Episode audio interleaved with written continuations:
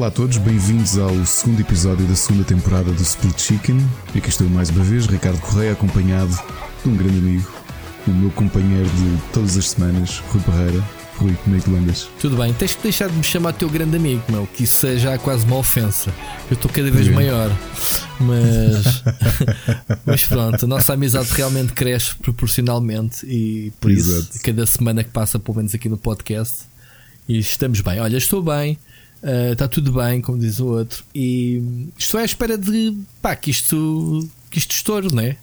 Que este mês de janeiro está a ser uh, típico, não é como os últimos anos têm sido atípicos, é, está típico outra vez. Uh, jogos não saem. Vou ficar contente com isso. Epá, já disse. Pois, epá, eu já estou a jogar os jogos de 2020. Pronto, uh, já vamos falar disso aqui um bocadinho. Já estou no Dragon Ball. Espero que a seguir ao Dragon Ball me chegue aquele jogo de exploração do espaço, como é que se chama? Estou sempre a esquecer. Não interessa, já aqui falámos. Qual, qual o Outer Wilds? Outra vez esse? Não. O Forgotten Planet, o Forbidden Planet, uma coisa assim. Bolas, não me lembro. Um, e depois o Warcraft 3, também já aqui falámos. Final do mês. No final do mês, portanto, espero assim de rajada ter estes, uh, estes jogos, um, estes três jogos. O Journey to the Savage 3, Planet. desculpa. Ok? Desculpa, eu ainda nem publiquei a foto porque chegou-me chegou essa, esse pequeno mimo. Estava eu a sair para ir dar aulas. Ok. Mas um, Activision Blizzard. Uhum. Acho que já uma prenda atrasada, mas enviou-me uma caneca do World of Warcraft gravada com o nome do Rubber Chicken, com umas sementes para, para plantar umas árvores. Mas que é? Prenda do Rubber Chicken ou de Natal? De Natal, prenda de Natal para o Rubber Chicken. Olha, não tive direito. Foi oh. pá. Não está nada à espera. Pô, tá bem. Muito bem. Fico com inveja, sabes? Tudo que toca a Lisa. Depois tira a fotografia, pá. A caneca é muito gira. Tem aquelas basezinhas de. Tem uma basezinha de madeira que é simultaneamente base e. e tampa. Tu, tu sabes que a Blizzard oferece aos seus empregados coisas giras. Um, diante dos marcos, a cada 5 anos. Sabes dessa história? Lembraste-me agora da caneca. Uh, um empregado que faça um ano de casa, acho que leva essa caneca. Eu não te vou dizer pela ordem, que eu não sei, mas por exemplo, 5 anos de casa é uma espada, 10 anos de casa é tipo um escudo, uh, em grande, também real. Um, epá, não me lembro de mais, mas há assim. Ah, dos 20 anos era um anel precioso, uh, tudo baseado no World of Warcraft. E bem da fixe, meu. Tenho bem da fotos disso quando eu estive na Blizzard. Mas não, não tenho essa caneca. Não tenho essa caneca. Pronto. Grande, grande postura. Sim, eles fazem isso. Tem um, é um marco. Muito giro, muito giro. E então, mais coisas. Estava tu a dizer que lembrei-me do nome do jogo, o Journey to the Savage Planet. Estou muito, muito curioso para, para experimentar esse jogo. Epá, eu continuo, aliás, daqui a bocado quando te disser que tenho andado a jogar backlog e a rejogar eh, jogos antigos. Não foi só o Soul River, mas rejogar uh, é muito este bom. fim de semana dei por mim a rejogar um dos meus, um dos meus jogos favoritos. Ok, vamos guardar isso para daqui a um bocadinho, se calhar, não é? Sim. Para as sugestões, ou, ou, não, ou não sugestões. Estava-te a dizer agora, lembrei-me que este Journey of Savage Planet sai no mesmo dia do Warcraft 3, portanto está o caldo entornado. Mas pronto. E já estamos a dia 20. O janeiro passa a correr. Pode ser silly season, mas sempre a bombar. Vamos lá, amigo. Vamos começar esta semana, ou este ano, como queiras. A semana passada foi só meter em dia a conversa, basicamente. Esta semana começamos aqui com alguns temas. Um, se calhar, eh, antes disso, vamos falar dos jogos mais antecipados de 2020. É uma coisa que prometemos. Uh, fizemos o nosso top 10, de, dissemos que depois no início de 2020 falávamos. Tens alguns jogos que este ano Uh, estamos em ano de PlayStation 5 e ano de Xbox Series X, se não mudarem o nome à consola. Tens uh, jogos olha, em mente? Tenho, tenho alguns, eh, para além do Cyberpunk, não é? que acho que é consensual, e o Last Vai jogar este ano Cyberpunk ainda? Quem sabe? Uh, o Last of Us 2 e, e da, da, da Nintendo, por acaso estou à espera do Animal Crossing. Porque sério? eu gosto muito da série. Crossing. Sim, gosto muito da série, é muito relaxante. É, é, exato, eu nunca percebi como é que o pessoal gosta de. Epá, eu já joguei E, e, joguei bastante o último que na 3DS. E quando eu digo jogar bastante, não se passa nada. jogar bastante, andar lá a passear, à espera que aconteça alguma coisa no jogo. O jogo tem um calendário muito próprio de, de, de eventos. Tem, tem. É, tem. E, eu, eu, por exemplo, não cheguei a apanhar uh, as passagens de ano logo a seguir ao jogo sair, em que, especialmente no Japão, a malta se juntava lá para, para comemorar dentro do jogo, em vez de na vida real. Muito bom. O que é que achas que esta versão Switch vai, vai, vai introduzir de novo? Em termos de. O que é que podemos esperar do hardware da consola que acrescente àquilo que já foi feito a 3DS?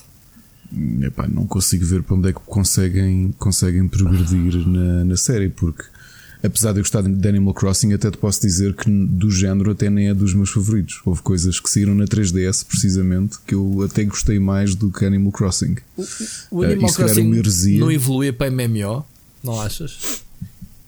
Era possível que poderes visitar uh, ativamente ou estar com as pessoas, passear com elas, ir ajudar uh, fisicamente. Uh, epá, é que houve dois, dois jogos de género, dois pseudo Life Simulator saíram na 3DS que eu gostei muito. Um foi o Fantasy Life da Level 5, que mostrava ali também uh, Adventure Game. Qual, qual, desculpa? O Fantasy Life okay. da Level 5. Ok.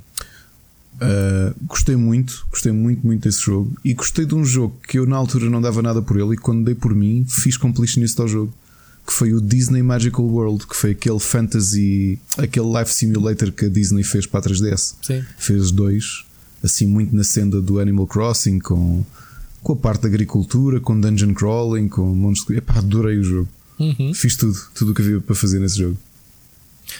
É, é, epá, o Animal Crossing é um fenómeno que eu, que eu observo assim um bocadinho à distância. Um, não é que eu não gosto, mas eu, eu não consigo jogar mais de meia hora ao jogo. Posso estar enganado no próximo. E sabes que eu fui, uh, fui lá está, uh, mais uma, uma, das viagens do, do Parreira. Fui ver o jogo não sei onde, um evento qualquer, a Madrid ou assim. Tive com os produtores do jogo e hum, ele mostrou na altura coisas absurdas que, que o pessoal podia fazer nas casas e, e, e na cidade, mas o ritmo do jogo é tão lento, tão lento que. Hum, epá, é demasiado lento para mim. Só isso. Pois, é, para quem olha, quem me fez apaixonar pelo jogo, curiosamente, foi o Miguel Nogueira, que, tipo, pá, que é um não fã. Conheço, não conheço. Não o Miguel Nogueira ou o Animal Crossing? No, no, o Miguel Nogueira ele desanim, desamigou a malta toda, não sei. Se, a ti não, ficaste, a não. passaste a purga, passaste o purge. Passei no purge, não sei, mas ele ameaçou e eu levei a peito. Grande Miguel. E ele, Miguel. ele, foi a primeira pessoa que eu conheci que, era, que se dedicava mesmo ao Animal Crossing, mas a sério. Jogava aquilo mesmo, mesmo, muito a sério. A cena e... do Animal Crossing eu acho que é. Hum, o jogo é, é um best-of de easter eggs. E então o que é giro é meter o pessoal a descobrir e a partilhar na internet, fora do jogo. Eu acho que o pessoal interage mais nas redes sociais, nas redes sociais e nos fóruns e nos reddits sobre o jogo do que propriamente o tempo que passam a jogá-lo. Olha, Concordas? outro do género que eu me fartei de jogar. Epá, sim, mas tu lembras do Tomodachi Life? Que a Nintendo até fez sim, um. Sim. Fez sim. Eu tenho para toda a gente. Fez, jogos fez o teu. Que é? Eles ofereciam fez aos quatro jogos. Hã? Eles ofereciam assim tipo um jogo a cada membro da redação. Eu lembro-me de receber uma pasta com quatro jogos. Com quatro cópias do jogo. Ok. Eh, okay para okay. jogar com amigos, estás a ver? Yeah. Tenho para ali isso, ainda há pouco tempo tropecei nisso. Eu gosto, por acaso eu gosto de piada esse tipo de jogos. São daqueles que tu. Epá, relaxas um bocadinho, vais jogar, riste. Estamos a falar em jogos é mais, mais antecipados de 2020 e estamos a meia hora a falar de Animal Crossing. Aquele jogo em que não se passa nada e em que o pessoal passa mais tempo a falar do jogo das redes sociais. É exatamente isto que estamos aqui a fazer agora.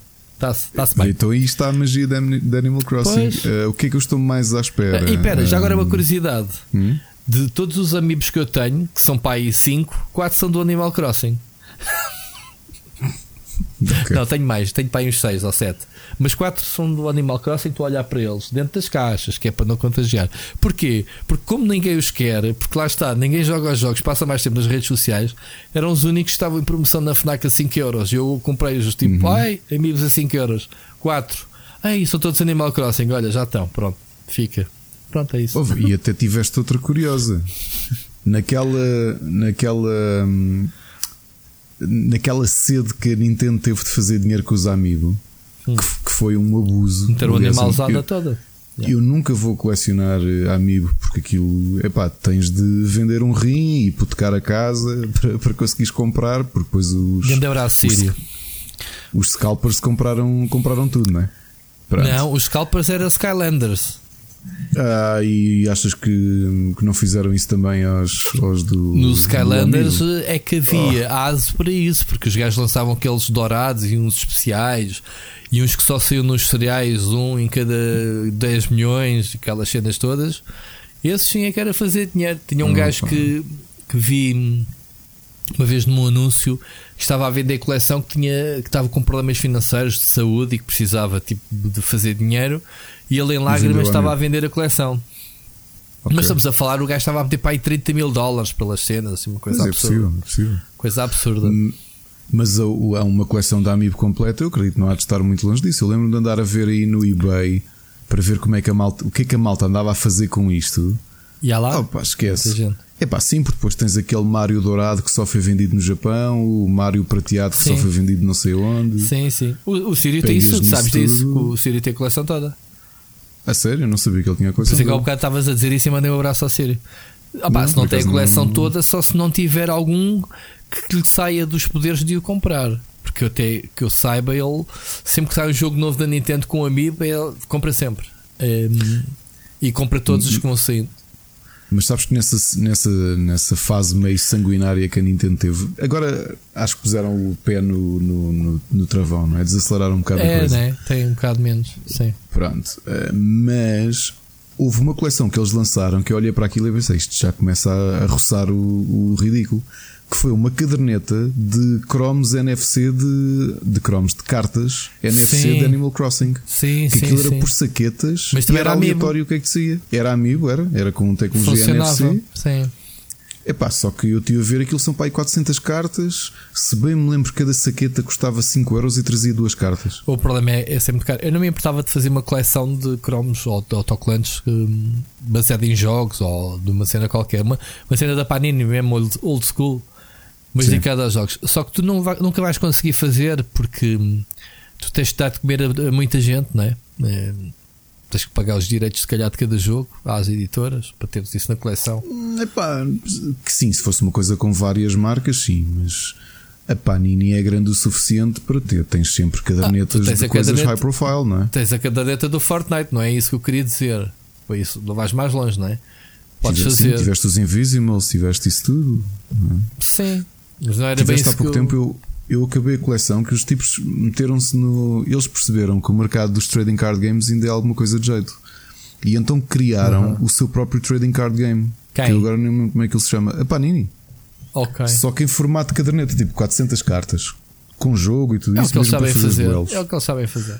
Vou, vou dizer que na altura que eu estava na Goodyear Panini tinha o direito de uma série de, de, da Marvel tinha direitos sobre a Marvel e não sabia gerir. Eram os espanhóis que faziam a banda desenhada, mas muito a mal, muito manhoso. Falando nisso, há uma nova, há uma nova coleção de fascículos da Marvel. Estou tentado em fazer essa. Acho que é pela G-Floy, não é? é não sei de quem é, não sei de, que se, se, de qual é que é a, a, marca. Mas a ironia da Goody é que fez. Eu acabei por colecionar, uh, colecionar esse, esse, essa caderneta da Panini de Trading Card Games só por uma razão, as ilustrações eram mesmo muito boas. Hum. O jogo era fraquinho. Pá, as cartas, acho que nunca vi cartas tão bem produzidas como estas. Pá, dão 100 a 0 a Pokémon, do ponto de vista de produção mesmo. Uhum. Pá, as cartas muito grossas, com uma camada de verniz em algumas zonas, ficam muito bonitas. Estás a ver? Que ficam com relevo em algumas partes. Mas Bem, eles esmeraram-se. nada nisto desde sempre, meu. Uh, pois eu sei, eu sei. Sabem. O problema daquilo, não sei o jogo é, é negócio, muito fraquinho. Como é que o, o negócio da é Panini fraco. hoje em dia ainda sobrevive? Pá, sobrevive porque tu pensas que a malta não coleciona, yeah, é o que eu mas penso. As, as cadernetas ainda estão aí é. a bombar de uma maneira. Eu tenho saudades, só que pá. Eu faço cadernetas. Eu Aliás, não... desde que o meu filho fez 3 anos, comecei a fazer cadernetas com ele e, e digo-te. Tens feito? E completas as coleções? Completo, completo. Vais completo ao Senhor do Recio ou o que é que tu fazes? Fui ao Senhor do Recio, só que o Senhor do. Isto, já agora um PSA para os nossos ouvintes. Uhum. O Senhor do Recio era fixe antes da Panini ter o serviço de tu poderes pedir online Pois. as cartas que E faltam. funciona. Funciona bem. Mas a magia, meu. Não podes fazer isso. É pá, tira Tens que ir ao senhor do Recio. Pá. eu fui ao Senhor do Recio, só que o Senhor do Recio vende-me cada croma 40 cêntimos. Não vendas, Isso juntas os futebol. repetidos e dás de 4 ele dá-te um. E depois de faltarem 10, tu não tenhas cromos, tens, o homem já os pôs de parte, tens que os pagar. Ele fez-me isso. Última vez que lá fui com a minha filha. Eu, eu fui lá, eu fui lá, mas não. Olha, eh, vou diretamente à fonte. Aliás, até te digo uma coisa: já houve quatro cadernetas que eu fiz, uma delas de futebol, ou duas de futebol. E ainda estou a fazer a deste ano de futebol, ainda Uhum. não acabei. Mas pá, uma da Disney que fiz com o meu filho, ou, já não lembro o que é que foi. Mas, que- mas Ou espera do lá, Dragon Ball. Hum? aos quantos cromos é que tu desistes? Ou desisto aos eh, 80. A faltar 80? Yeah. É que há muita gente que não percebe que a magia, a magia dos cromos é abrir saquetas e tenho, tenho, não tenho, Rui, não Rui, tenho, isso é tudo maravilhoso. tenho, isso é tudo não tenho, mete parte, mete por ordem numérica e depois Sim. vai ter com alguém que faça a coleção e troca. Sim, houve. Adorava fazer isso. Nos dias de hoje, a magia é abrir, mas é sobretudo terminar. E então, eu quando chego aos 80 desisto. Porquê? Porque tu podes sim que fazer encomendas de 40 cromos à Panini. Então eu Ok. faço duas encomendas. Aquelas duas encomendas compensam mais do que comprar saquetas, porque as saquetas já estão 1 euro cada uma. ok? Epá, mas, mas depois está bem. É, É, Isto sou eu a ser hiper pragmático do género, olha. Não, é fazer contas à vida, é pensar. Imagina, mandar vir 80 cromos, se calhar fica 12 euros. Opa, 12 mas tu euros são 12 saquetas. Gastas, gastas de 80 saírem- euros em saquetas, né? 80 saquetas, sem boeda repetidos, e depois vais ao senhor do Recio, aumentas o stock ao homem. Pá, para quem não sabe, o senhor do Recio está lá. Eu tenho 44 anos e está lá desde que eu era puto. Eu não sei se já é Agora é o tipo o filho. neto do homem É ou se é o filho, é o filho. É o filho que também parece ter 40 e tal anos. Pronto. A, a E cena- ele até me contou que vem, há muitos turistas que passam ali para. Porque ele também tem lá coleções. O gajo tem um que- monopólio, o gajo sabe tudo Sim. das coleções. Tu falas com o gajo, meu. O gajo diz vai-te buscar cromos do Arco da Velha. Enfim, é, é pá, eu tenho uma saudade do caraças. Tenho muita Mas, saudade de coleções. Outra coisa, para quem gosta de colecionar e trocar, há pelo menos três shoppings que têm no seu calendário de eventos a reserva do Já espaço ouvi de, disso, de troca, né? de sim para trocas, que é o Louro Shopping prim- no primeiro sábado de cada mês. Reservam Ok. parte dos restaurantes depois do almoço, a tarde toda, para as pessoas poderem trocar cromos. Muito bom. É o Spácio Shopping, o antigo Olivais Shopping, obviamente nos Olivais, Sim, sim. que eu acho que é o segundo domingo de cada mês. E isto é tudo organizado pelo mesmo site, que é o Trocate. O Troca. Vai rodando os, os, os shoppings. Ok. Eles ro- rodam shoppings aqui na zona de, de, de E, Lisboa. e sabes a adesão disso? Epá, acho que é bastante boa. Eu- o que eu digo que eu acho que é bastante boa é que, inclusive, o Louro Shopping tem mupis dentro do shopping sobre a, a Sobre fazer isso. publicidade. Tens que lá ir fazer reportagem, meu. Moras aí perto. Tens que ir lá. Já pensei, eu, pá, nunca calhou. Esse, olha, anda anos naquela do pá, quero ir lá ver como é que aquilo é. Como é que é o ambiente? Estás a perceber? Não é que aquilo é, tens que ir lá e fazer reportagem para ajudar a promover ainda mais isso. Olha, Acho isso mágico. tens outra engraçada. Esse site que acho que se chama Trocate, ou Troca de Cromos, Troca Uhum. de Cromos, Trocate é uma associação de uma amiga minha, esqueçam. Troca de Cromos, que é um site, acho que é o site mais conhecido de Troca de Cromos em Portugal. São eles que organizam isto e eu vi lá que aquilo tem uma comunidade tão grande de malta que coleciona todas as cadernetas que saem. Porque eu pensava que o negócio tinha morrido e tenho conversado com a malta nas papelarias, nem, é nem, nem por sombras, percebes? As Opa. cadernetas de futebol vendem, que é uma normalidade. Oh. Aliás, em 2018 saiu uma notícia que no México houve um- uma gangue que assaltou o distribuidor da Panini e roubou o equivalente a 500 mil euros em saquetas do, do do- da caderneta de futebol do Mundial. Yeah. Epá, eu vou dizer que eh, o ano passado, acho que foi o ano passado, não, foi, foi o do Mundial, a caderneta do Mundial. A minha mulher arranhou os cromos todos repetidos dos colegas para me trazer e quase que me fez a coleção toda. Ah, sim. E agora estou com, neste momento, vim aqui ao móvel e tenho a coleção praticamente toda dos cartões de cartões de colecionar do Star Wars, acho que era do continente. Pá, se tiveres alguns que falta, avisa que acho que não é? temos repetidos. Sei, nós te fizemos duas vezes a coleção. Force Attacks Trading Card Force Game. Attacks. Fizemos Epá, duas acho, vezes a coleção. Eu acho que tenho todos. Onde é que está a numeração disto? Eu acho que tenho, meu. 3, 4. Ah, já vi onde é que estão os números, que é mais pequenitos. Esse, esse, colecionismo old school continua a ter piada. Este colecionismo, eu não presta para nada. A minha mulher traz um, um molho de cartas e olho para aquilo, é bada fixe. Oh, oh, oh, Rui, tu notas que a coisa tem que estar na, na, na berra quando vês que os hipermercados todos têm coleções de, de cartas e de cromos colecionáveis. É porque a coisa está mesmo na moda. O continente tem agora uma coleção que é o Angry Birds, uma caderneta, capa dura, muito bem, muita gira, muito bem feita. Ok? Eu, eu outro dia tive para hum, com a mão numa caderneta, eu já não me lembro qual é que era. Uh, epá, o que eu acho é uma das coisas que eu vi também é que acho que a Panini isso desiste muito cedo de comercializar isso. Eu acho que é quando estoura, quando já ninguém quer, acho que tiram do mercado, não é? Não sentes isso?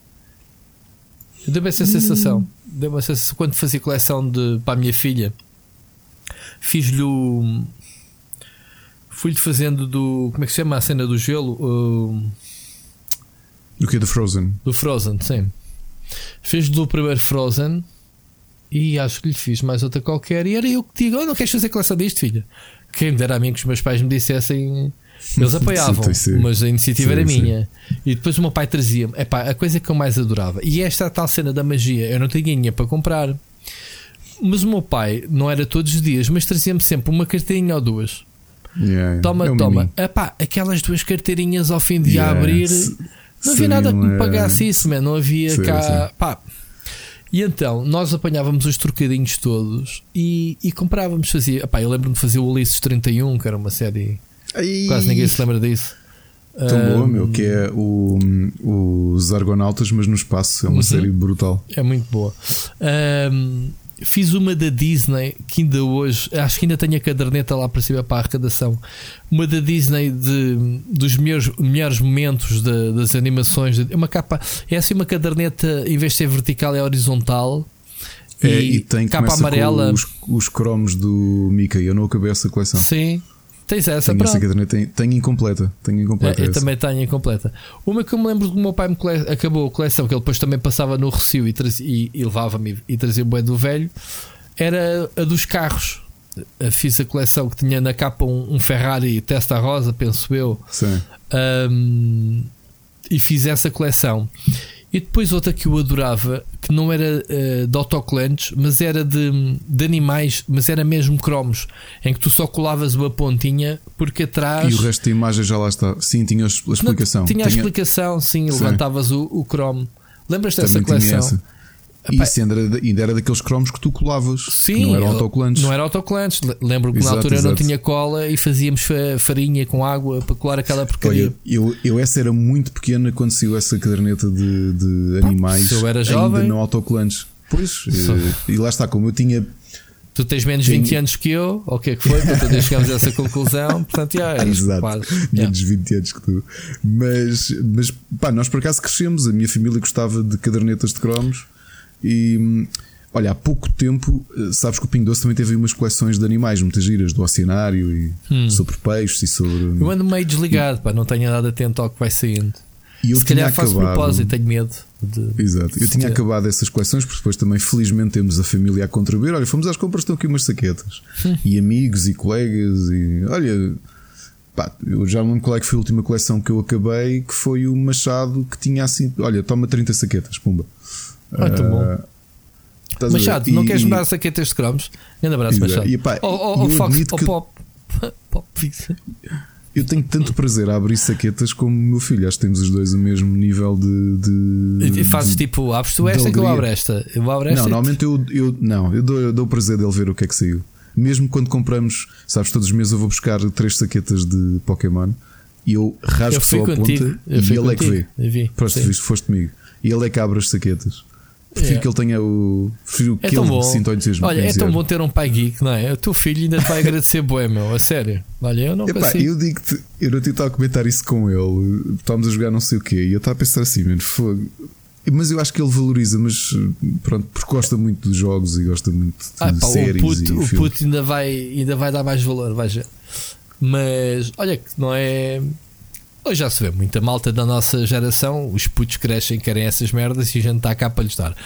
Eu não dou porque a minha filha não quer. Não quer saber de nada, já aqui falámos sobre isto. Uh, Estava a dizer, tenho sobrinhos, tenho dois sobrinhos, tu conheceste-os, tiveram cá. Sim, sim, sim, sim, sim, uh, sim. E eles, quando crescerem, logo se vê o espólio do tio, pronto. Porque, pronto, minha filha esquece. Olha, já sei de onde é que veio esta conversa.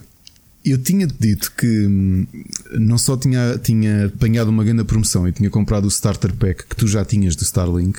E comprei uhum. o Starter Pack porquê? Porque há uns. Mais ou menos perto do Starlink sair. Uh, epá, recebi umas naves e umas coisas e nem me lembrei daquilo, porque quem tinha feito análise tinha sido o Machado e tinha recebido o Starter Pack e tudo isso. Epá, e passado uns meses, já não lembro quem é que me deu uma nave ou uma coisa qualquer. Epá, e guardei no armário. Epá, não acreditas no, no, no, nas férias de Natal quando estava a arrumar a casa, encontrei aquilo ali. E então há uma semana abri finalmente os, os Starlinks. Epá, e estive ali a jogar com o meu filho, ele estava divertido, estávamos a ver como é que era, montar os, os canhões e montar o os joguei do caraças, eu não tinha jogado. É muito giro o jogo, o jogo é espetacular. É. Eu tinha a versão digital só, mas já tinha a versão física, eu tinha a versão digital. Então arranjei o starter pack para, para poder ver. Uhum. Epá, porque tinha ali uma nave que eu já não me lembro quem é que me tinha, quem é que tinha oferecido aquilo. E epá, depois estávamos ali a brincar com aquilo e estava a olhar para o meu filho a pensar assim. ele está todo divertido, mas eu também, portanto, ele até tem sorte que ah, olha, tem, tem estas coisas, tem jogos para jogar, tem, tem yep. séries para ver, tem, yep. estás a perceber? Yep. E, Tempos de fartura. Assim, Olha, estavas há bocado a falar de, de, de, ir ao Rocio. Eu há pouco tempo fui ao Rocio, mas nem foi para mim. Estava a dizer, essa coleção de animais do, do Ping Doce, uhum. uma das grandes amigas do meu filho, uh, pá, estava a conversar com os pais dela. Estamos a fazer essa coleção que já tinha acabado há muito tempo, percebes? Portanto, aquilo, como não é da Panini, era mesmo do Ping Doce, pá, não apanhaste, não apanhaste. Yeah. E lá, por acaso, olha, ficou-nos a faltar a coleção, falta-nos um, um, uma carta. Ah, qual é que é? Ele deu-me o um número, eu apontei. Bem, um dia fui dar aulas, que eu dou ali aulas na, na, na Cidade Nacional de Belas Artes, e, pá, e desci, desci a Avenida Liberdade até ao Rocio e fui até lá. Uhum. O homem tinha aquilo fechado, mas há ali malta a vender junto à estação do Rocio, no, no, na rua, lembras-te? Que já estão lá há muitos anos também. Tu tens o quiosque, também já está ali há muitos anos e depois tens malta ali a Opa, vender cromos homem, e cartas. O homem costumava estar à porta dos restauradores numa banca banca improvisada, não é um quiosque. Sim, mas entretanto tem o quiosque. Ah, é? É, que é o rei dos cromos. Até há um artigo muito bom, acho que é no Observador. Ah, é? Eu não conheço. É. Onde é que é o Aliás, quiosque? o quiosque chama-se o rei dos cromos. Aonde? É. Uh, tu estás a ver onde é o hard, o hard rock? Uhum. É desse lado da estrada. Tens um, tens um primeiro quiosque, papelaria, que é uma senhora mais velha, também tem cromos para vender. Mas o seguinte, que é aquele já perto de. Um, quase em frente à estação do Recio, é o último quiosque de todos. É mas mesmo o... só cromos, diz o rei dos cromos. O homem só vende cromos ali. Só vende cromos. E sobrevive e consegue manter ali uma loja aberta? Primeiros, pá, os quiosques não são baratos. Fogo, uma coisa é tu tens uma banca não, tem um quiosque ah, só porra, com cromos. Agora já tem o que é os tempos, de, é o capitalismo dos cromos. Só com cromos. Pá, e então passei lá e fui buscar a carta da coleção do Pingo Doce que faltava à amiga do meu filho. Pá, claro. passei por lá, olha, tem este número, tem, tem aqui, quanto é que é? 30 cêntimos. Eu, tumba, toma lá. Oh. E então, pá, quando nos encontramos, olha, está aqui a carta. Oh. Pá, e é fixe ver a satisfação, que eu também yep. sei o que é que é, não é? Yeah, é de alguém de completar uma coleção. Poderes, tu yeah. sabes como é que foi a minha loucura à procura do, do de uma revista da Sim. Disney da Goody. Teste a tua malta toda à procura disso, eu sei. É verdade, não é? tu também, pá, tu correste aí tudo, usaste os seus contactos todos, pá, portanto eu sei o que é satisfação. Só tenho pena de... não ter ido ao que acho que estava fechado de férias, que eu de certeza que encontrava-te lá, porque ainda hoje lá passei, ainda tem lá Big Gamers, para quem quiser andar à procura de Big Gamers, eu já meti fotos e o pessoal às vezes não percebe. Uh, na montra, destacada cá fora, Big Gamers do, com a capa, tema de capa do Football Manager 2013. Tipo, tipo assim, cenas, quem quiser. Lá de certeza que ainda há Big Gamers à venda. O pessoal até pensa: olha, a Big Gamer voltou, está de regresso. É graças àquele quiosque ali na estação de metro do Entre Campos, no túnel olha, de acesso entre o metro e o, e o comboio. Quem lá passar, que ouve este podcast, passar lá, olhe para a montra do, da papelaria e vai se rir. Mas olha, eu quando era miúdo não era só no Recio, porque na Praça do Chile havia também um quiosquezinho em que a malta ia lá vender e trocar cromos. Porque eu lembro-me de. Epá, já fechou entretanto, mas lembro-me de ter uma coleção. De terminar a coleção do Rei Leão, a caderneta. Faltava-me um Chrome, bem, andámos a enterrar. Sei lá, eu fiquei com tantos repetidos. Até que a minha tia foi lá, olha, tem o número não sei o quê, tenho, está aqui, acabou a coleção. Olha, coleções por coleções, já, já não se faz coleções como havia antigamente, mesmo literalmente uh, os cromos dos aviões da pastilha gorila que eram centenas e centenas de aviões. Não é do teu tempo, é não? Não me lembro desses. Aviões não. da Segunda não. Guerra e, aviões da Primeira Guerra. Pessoal old school, comentem aí nas redes sociais. Papelinho, naquele papelinho sim. que vinha. É. Dentro. Agora acho que já nem sim, se faz sim, isso.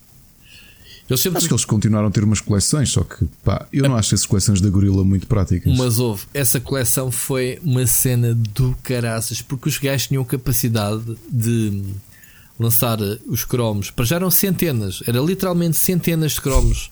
Uh, pá, tipo número 300 ou número 400 e tal, não sei o quê. Uh, aviões da Primeira e da Segunda Guerra, só aviões e veículos aéreos, cenas assim maradas, muito loucos, muito bem desenhados. E havia raros, havia uns que pá, tu tinhas 20 iguais e havia outros que ninguém tinha. E quando alguém tinhas, era rei. Opa, e, e, o que é que, pera, e o que é que a magia? Obviamente que tu para fazeres coleção não vais comer as pastilhas todas, né?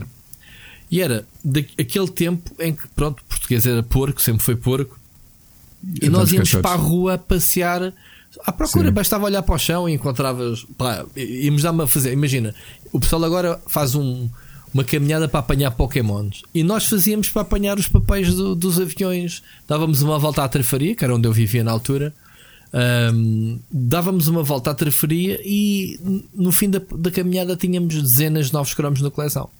Estás a ver como é que se fazia a coleção? Era muito louco. Olha, está ali um, bora. Tá ali, olha, está ali mais um papel de pastilha. O pessoal comia a pastilha e estava o papel para o chão. E muita gente nem sequer tirava o avião lá dentro.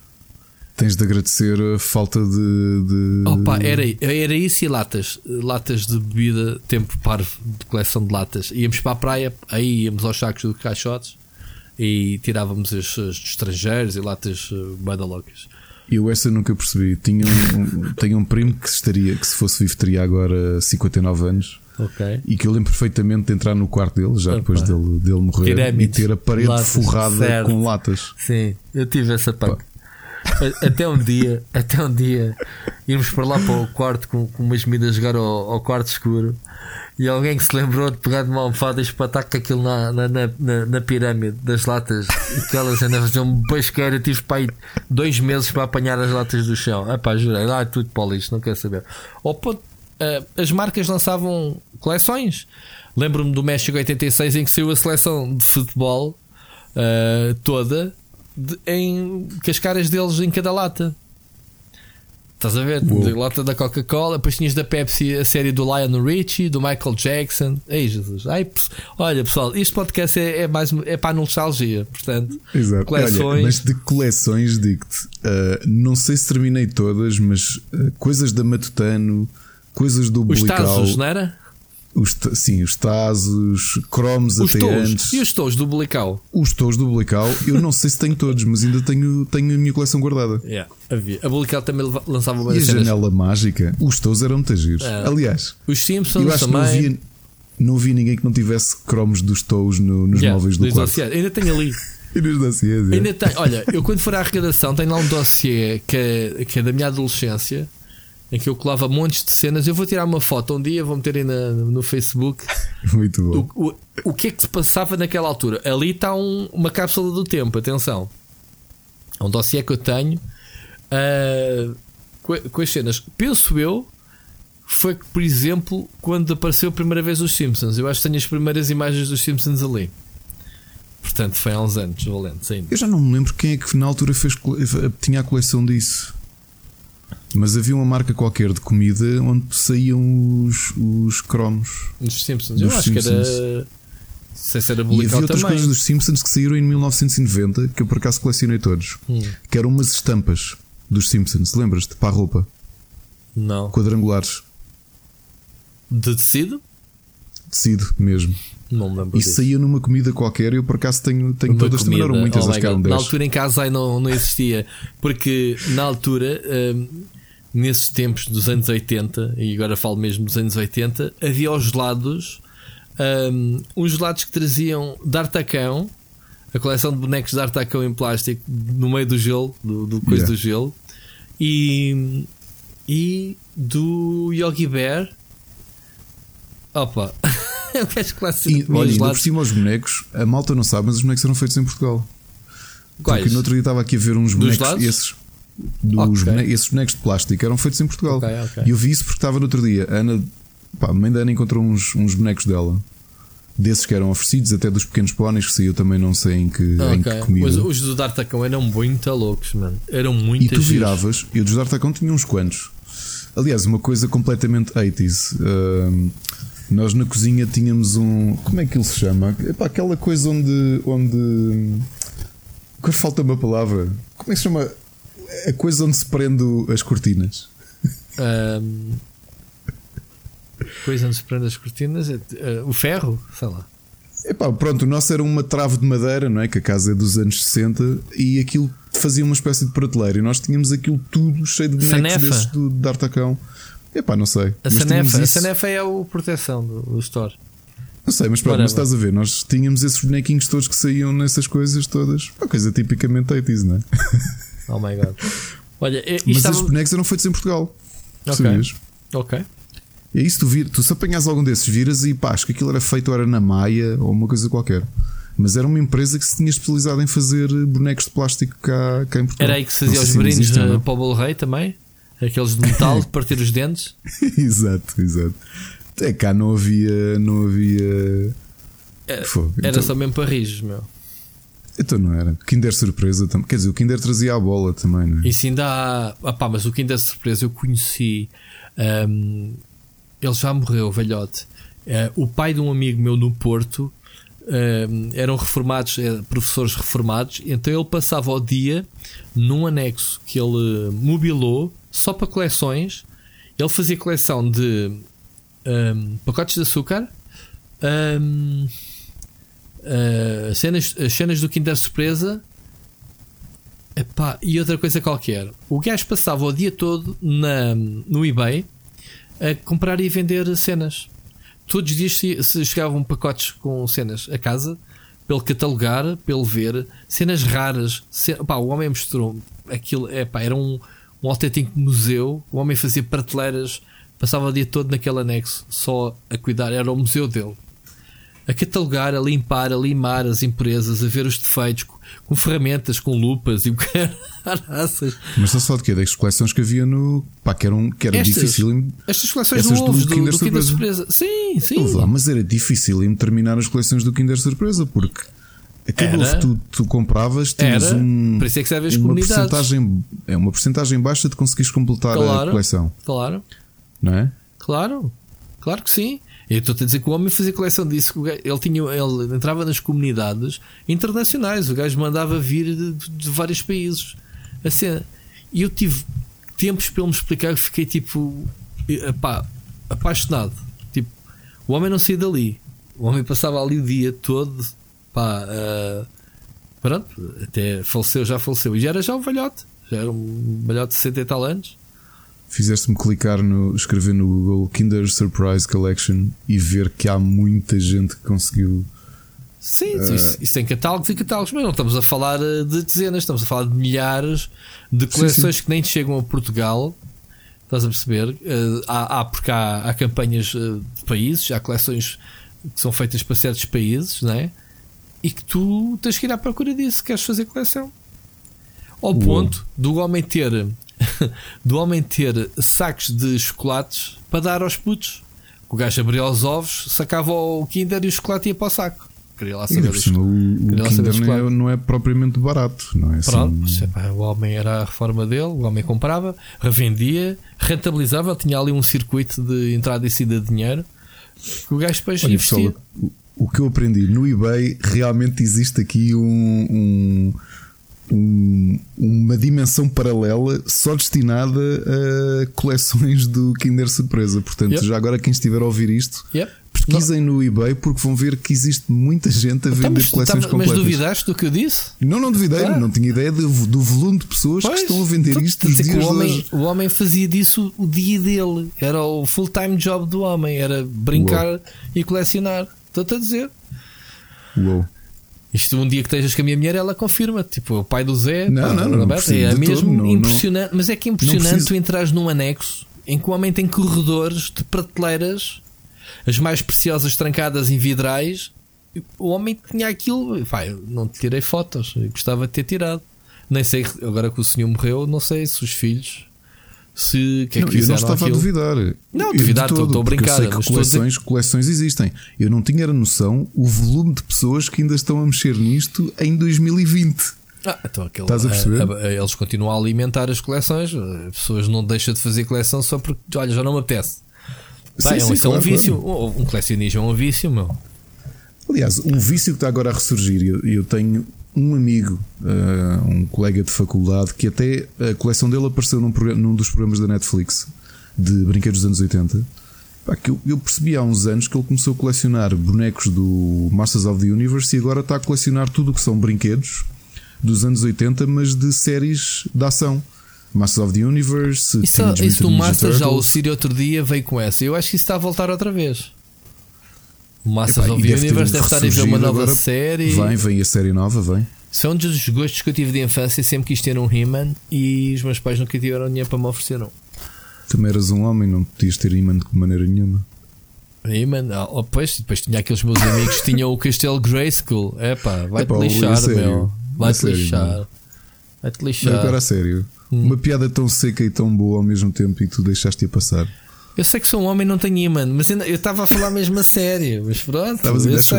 eu, eu percebi a Faz piada. meu Eu amigo. ignorei, Faz- simplesmente faz fui com- superior a fa- isso. Faz-te como este meu amigo, pá. Agora lá, aos, é aos que- 30 e tal, ou quase 40, comprou um. comprou Certo, mas eu um agora também já não me diz nada. Mas eu posso ser que é um dos meus traumas de infância foi nunca ter tido um imã.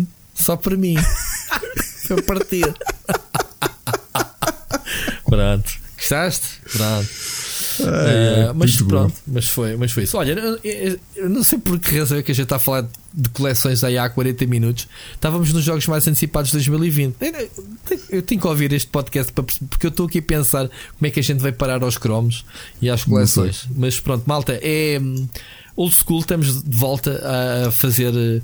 Eh, não sei quantos pontos, não sei quantos shots é que tem que beber quando a gente muda de rumo de conversa, né? está nas regras, mas este é mesmo tipo mega, mega, mega combo. Não, Sim, e, e- nós desviámos tanto de conversa que estávamos a ir em direção a, a Estava- Mafra, mas neste falar- já estamos no Algarve. Sim, estávamos a falar. Eu, a última vez que ouvi de, disto do tema foi na Animal- Animal Crossing. Portanto, é, é aquele jogo que não se passa nada e de repente estamos a falar de nada que não tem nada a ver com o jogo.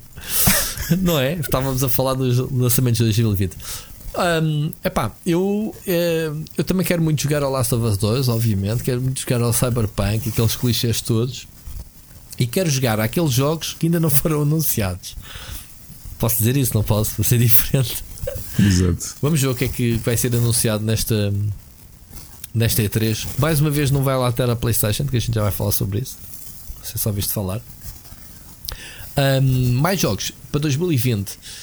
Ahm, De 2020. o Dying Light 2 é um dos jogos que quero jogar. Ok. Ah, é um jogo que até foi adiado. Agora já vamos falar disso, se calhar, ah, aqui o que dito. Ahm, não sei, mas ainda há muito pouca coisa anunciada para este ano, não há? Ou é impressão minha? Ainda ou está.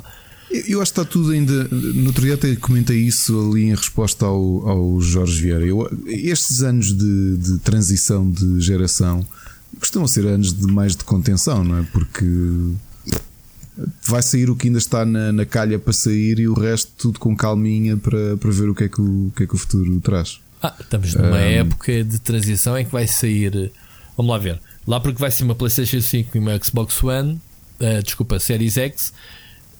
ah, a PlayStation 4 tem mais de 100 milhões de consolas na rua e esta transição há empresas como Claro. a Electronic Arts que lança FIFAs de transição para aí durante 3 anos. Portanto, ainda há muitos jogos, não é? há Olha, muitos mas jogos. estava a olhar para o meu Game Pass e temos aqui dois jogos que eu até tenho alguma expectativa em jogar. Uma é o Ori and the Will of the Wisps, Ah, pá, sim, que hoje fiz bom. já o preload. Sim. E tenho curiosidade de saber o que é que vai ser o Gear Statics. Ah, Acho que é em março, mas tu. 11 de março. 11 de Já março. só podes fazer o preload disso? Já, já no Game, no, no game Pass. Na Xbox também. Não sei, eu só tenho no PC. Ok. E, e tens já o preload do Gears Tactics, que eu não sei, a 4 de maio. Epá, Ei, tenho alguma curiosidade, eu não lá. conheço a série Gears, mas eh, pá, um jogo de estratégia. Não Como é que tu não sei. conheces a série Gears? Deixa-te Nunca, falar. nunca joguei Não, Xbox. não gostas de testosterona, não gostas de homens musculados, não gostas de. Pronto. Pronto, isso também. também a série é das muito razões. boa, meu. Deixa de ser. Março, 11 de março. Olha, é mais próximo do que eu esperava. Para quem não jogou o primeiro Ori uh, and the Blind Forest, é um dos melhores Metroidvanias de sempre. Posso dizer isso, não posso, Ricardo? Sim, sim. É um jogo de sonho. É um jogo que tem muita uh, escola da Blizzard, lá está. Há muita produtor que veio da Blizzard. É, é um estúdio um, que está a fazer este tipo de jogos. Pronto, é o segundo jogo deles. Eh, É um Metroidvania com um aspecto lindíssimo de sonho. É uma fábula autêntica, não é? Um, difícil, é hardcore o jogo para caralho. Já lá partes, alguns puzzles que metem respeito. Estou muito à espera. Tá- já que estamos a falar de jogos próximos, olha, o Nioh 2 também quero muito jogar. Gostei muito do primeiro. Uh, O é Ghost um of Tsushima, não é? Que é para este ano. Ghost of Tsushima, uh, que pouco- muito pouco se tem ouvido falar. É para este ano, sim. É, esse é mais open world, baseado no, no universo assim oriental. Final Fantasy VII Remake. Sim, porque não? Ahm, estou muito curioso, gostei muito do primeiro na altura ah, e quero perceber. Isto é daquele jogo que entra para aquele clube dos remakes puros, não é? Portanto, se o jogo estiver as mecânicas atualizado, as mecânicas e não sei o quê, ah, parece-me bem. Ah, já agora, porque Resident Evil 2 foi um dos melhores jogos do ano passado, o Resident Evil 3 recebeu o mesmo tratamento, ou vai receber o mesmo tratamento. Portanto, entra aqui também para a lista. Da minha não, por uma razão. Eu na altura joguei o Nemesis todo, mas não gostei muito do jogo. Não gostaste? Não, Então, não. Epá, não, não te consigo dizer. Já o próprio Nemesis irritava-me. Era, é suposto ele ser assustador e era. o Mas original. chegou uma altura que, sim, para mim era mais aborrecido do que, do que assustador. Mas tu sabes, sem este Eu jogo digo, não "Ah." tinhas um não tinhas um BioShock 2, o Alien Isolation, é tipo um inimigo que anda Yes. sempre atrás de ti o jogo todo, não é? É um conceito diferente. Que sim, claro. Epá, mas na altura aquilo era tão aborrecido. Para mim, eu- quando ele aparecia, eu revirava os olhos e tipo, "Xi, lá vem Sim, lá vem outra vez. Pois é, exatamente no, quando aparecia a Big Sister no BioShock 2 ahm, e também do Aliens. Jogaste o Alien Isolation? Não, não? Não, não joguei. Pá, tu estás a perder, eh, perdeste gigante jogos, Não pá. Não, não, não joguei. É um, é um survival horror em que só tens o alien. Oh, pá, também tens umas máquinas, uns droids variados atrás de ti, mas o o, alien quando quando, aparecia- aparecia, corre. Diz isto, desculpa. O Nemesis, quando apareceu, tinha a mesma reação do que um testemunho de Jeová a tentar Mas entregar é um, É um panfleto. um. Olha, não quer receber o sentinela? Não, já lhe disse que sabes não. Que, sabes que eu tenho na estação do Assamai esses senhores, todos os dias a oferecer sentinelas. É um Nemesis. Mas eles não muito- são muito chatos, eu acho que eles já não insistem tanto. Já têm uma formação mais recente. É diferente, sim. sim. Eu lembro quando São- era adolescente que aquilo era um bocado mais. Vês é- isto já descambou outra vez. Já viste? Pois é, mais, bebe mais um shot. Por acaso estou a ficar sem água e estou a ficar seco. Uh, outro jogo que eu quero jogar muito, sem saber nada do jogo, é o Marvel's Avengers. Tenho fé E pá, eu neste não jogo. tenho curiosidade nenhuma. eu não. tenho. Foi adiado outra vez também. Um, Zerinho. tenho curiosidade. Pronto, não perguntes porquê. Epá, e depois não há assim mais nada de datas. Agora a lista geral, sei lá. Provavelmente vais Eh, ter o quê? Um Assassin's Creed este ano? Tens que ter, não é? Uh, os tais que dizem Ragnarok, mas depois que não é Ragnarok, é boate, desmente, mente, desmente. Será que o Beyond Good nível é para este ano? Ah, eu disse isso no PlayStation Mode, mas era no fim, quando eu já não me lembrava do décimo jogo. E quando eu lá fui para dizer o top 10 de jogos de 2020, eu falei nesse, mas duvido que saia este ano. Opa, deve sair tanto esse, esse jogo este ano, como vai sair o jogo ahm, o Star Citizen. Portanto, devem ser os dois no mesmo mês. Quando não sei. Quando não sei. Ahm, E vão ter festa de lançamento. há lançamento à meia-noite. Exato. Ahm, Estou a ver aqui uma grande lista de jogos conhecidos. uh, conhecidos. Jogos anunciados sem data é uma lista interminável. Há aqui jogos que já saíram há 10 anos e eles não deram conta e não, e não, e não atualizaram esta lista que ficou num limbo. Um, não sei, é pá, lá está. Eu acho que há muita coisa que ainda vai ser anunciada para este ano, surpresas daquelas. É anunciada este mês e daqui a dois meses está cá fora, que agora está um bocadinho na moda fazer essa, esse tipo de lançamento de bomba, né? Uh, anunciar o jogo e passado menos de nada está tá cá. Ou então vejam debaixo das vossas cadeiras, o jogo já está. Yeah, yeah, a yeah. Oprah. Yeah, yeah, yeah, yeah. Sacana. Epá, não, sinceramente não tenho, não tenho lista de jogos. É o que eu te digo, ainda ando a, a divertir-me, a jogar coisas do ano passado, a jogar coisas dos anos 90, uh, Oh my pá, a jogar jogos, sei lá, o que me apetece. A ler, não estou nada descontente destes Jogar às damas, a jogar gamão. Exato, não, não estou nada descontente com esta fase menos. Eu estava em mercado. dezembro e agora já estou aborrecido. Eu já preciso de ação. Eu preciso de algo que me estimule. Algo que me estimule. Olha, que vou é um jogo, é um jogo, é um jogo a ter atenção, daqueles que não sabem quando é que sai. Enfim, muita, muita coisa, muita coisa. A lista é interminável. É preciso é caixa de datas. Enfim, o próximo Halo, provavelmente tu nunca jogaste nenhum. Se não o jogaste, primeiro. jogaste Ah, enganaste. Ah, jogaste o no PC. primeiro, só para saber como é que era. Saiu no PC e eu, ok, vamos lá jogar isto. Já tens aí, eh, tu não tens Tenho. desculpa, E- tu tens aí Master Chief E Collection. até te digo uma coisa: está instalada. Mas e não só está instalada, é como eu comprei a Master Chief Collection para a Xbox One e nunca tirei do celofane. E compraste Comprei. para dar oportunidade, e, e- mas afinal não. Exatamente. Exatamente. Foi só para tirá-lo das ruas. Abandonado. Ah, no Amazon, isto foi no ano em que saiu a Master Chief Collection, ah, custou-me 10 euros novo. Portanto, Muito bem, então vamos passar a tema hum, ainda a ver com isto do- dos lançamentos, com os tops, digo. Um, saiu uma notícia esta semana, uma notícia, uma, uma top. coisa que. Um top, de, mas é especial porque é da Time. Como nós sabemos, a Time, a Time é a Time, não é?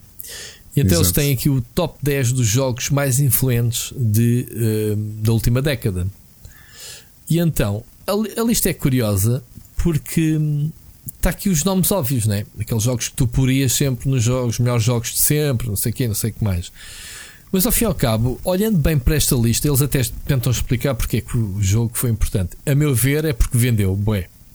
Começa logo com um GTA V, ok? Uhum. Faz sentido. Uh, mas para estar aqui GTA V, porque não GTA 4? Se bem que ah, não é desta década já, ok. o 4 acho que é de É 2009. em 2008, 2009, ok, pronto. Eh, mas pronto, GTA V, ok, faz eh, sentido, é, o, é referência para Sandbox, Open World. Sem, sem GTA, sem a série GTA não havia Open Worlds, que é assim mesmo. Ou, ou da, da maneira como os conhecemos, Como digamos assim. Sim, sim. Pronto, já havia antes, antes disso. O Omicron era um Open World e foi antes do GTA 3. Depois temos o, o Legend of Zelda Breath of the Wild. Concordas? Tu que detestas o jogo. Não- é, já tu e o Jorge lá, eu não detesto lá, o jogo. lá, já sabia que lhe enfiar não- o dedo ele não está sítio. sequer no meu top 3 de Zeldas.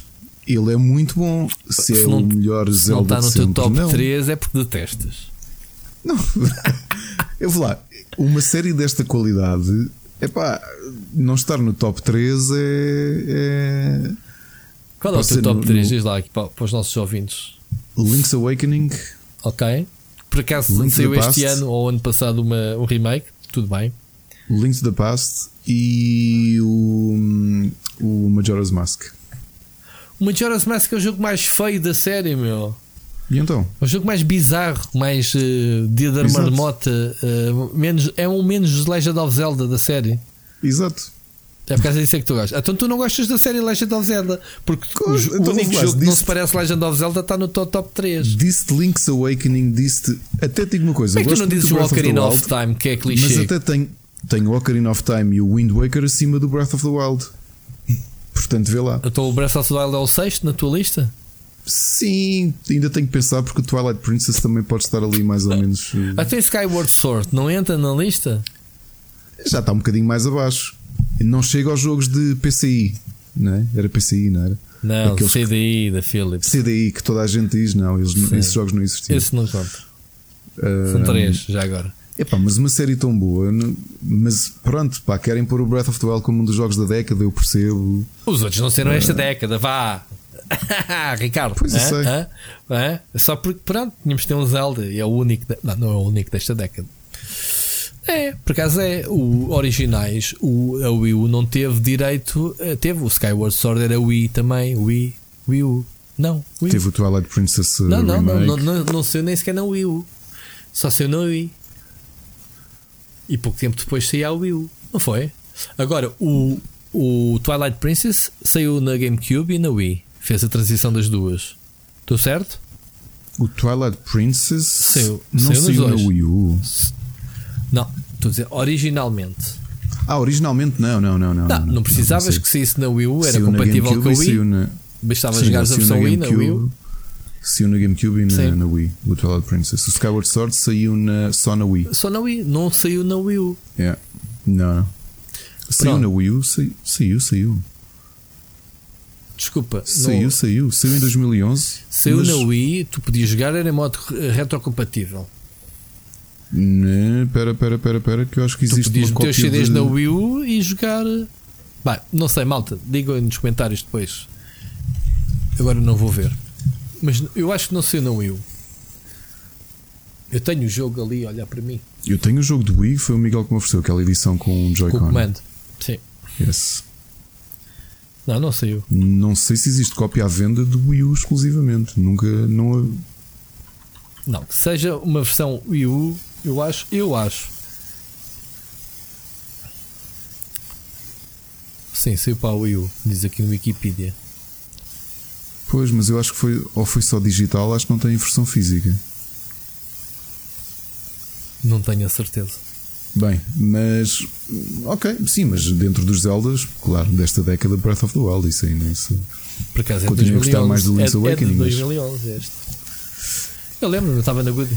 Fui para a Nintendo mas jogar de... três dias seguidos a isto. Mas olha que de falhas daqui uh, eu diria um.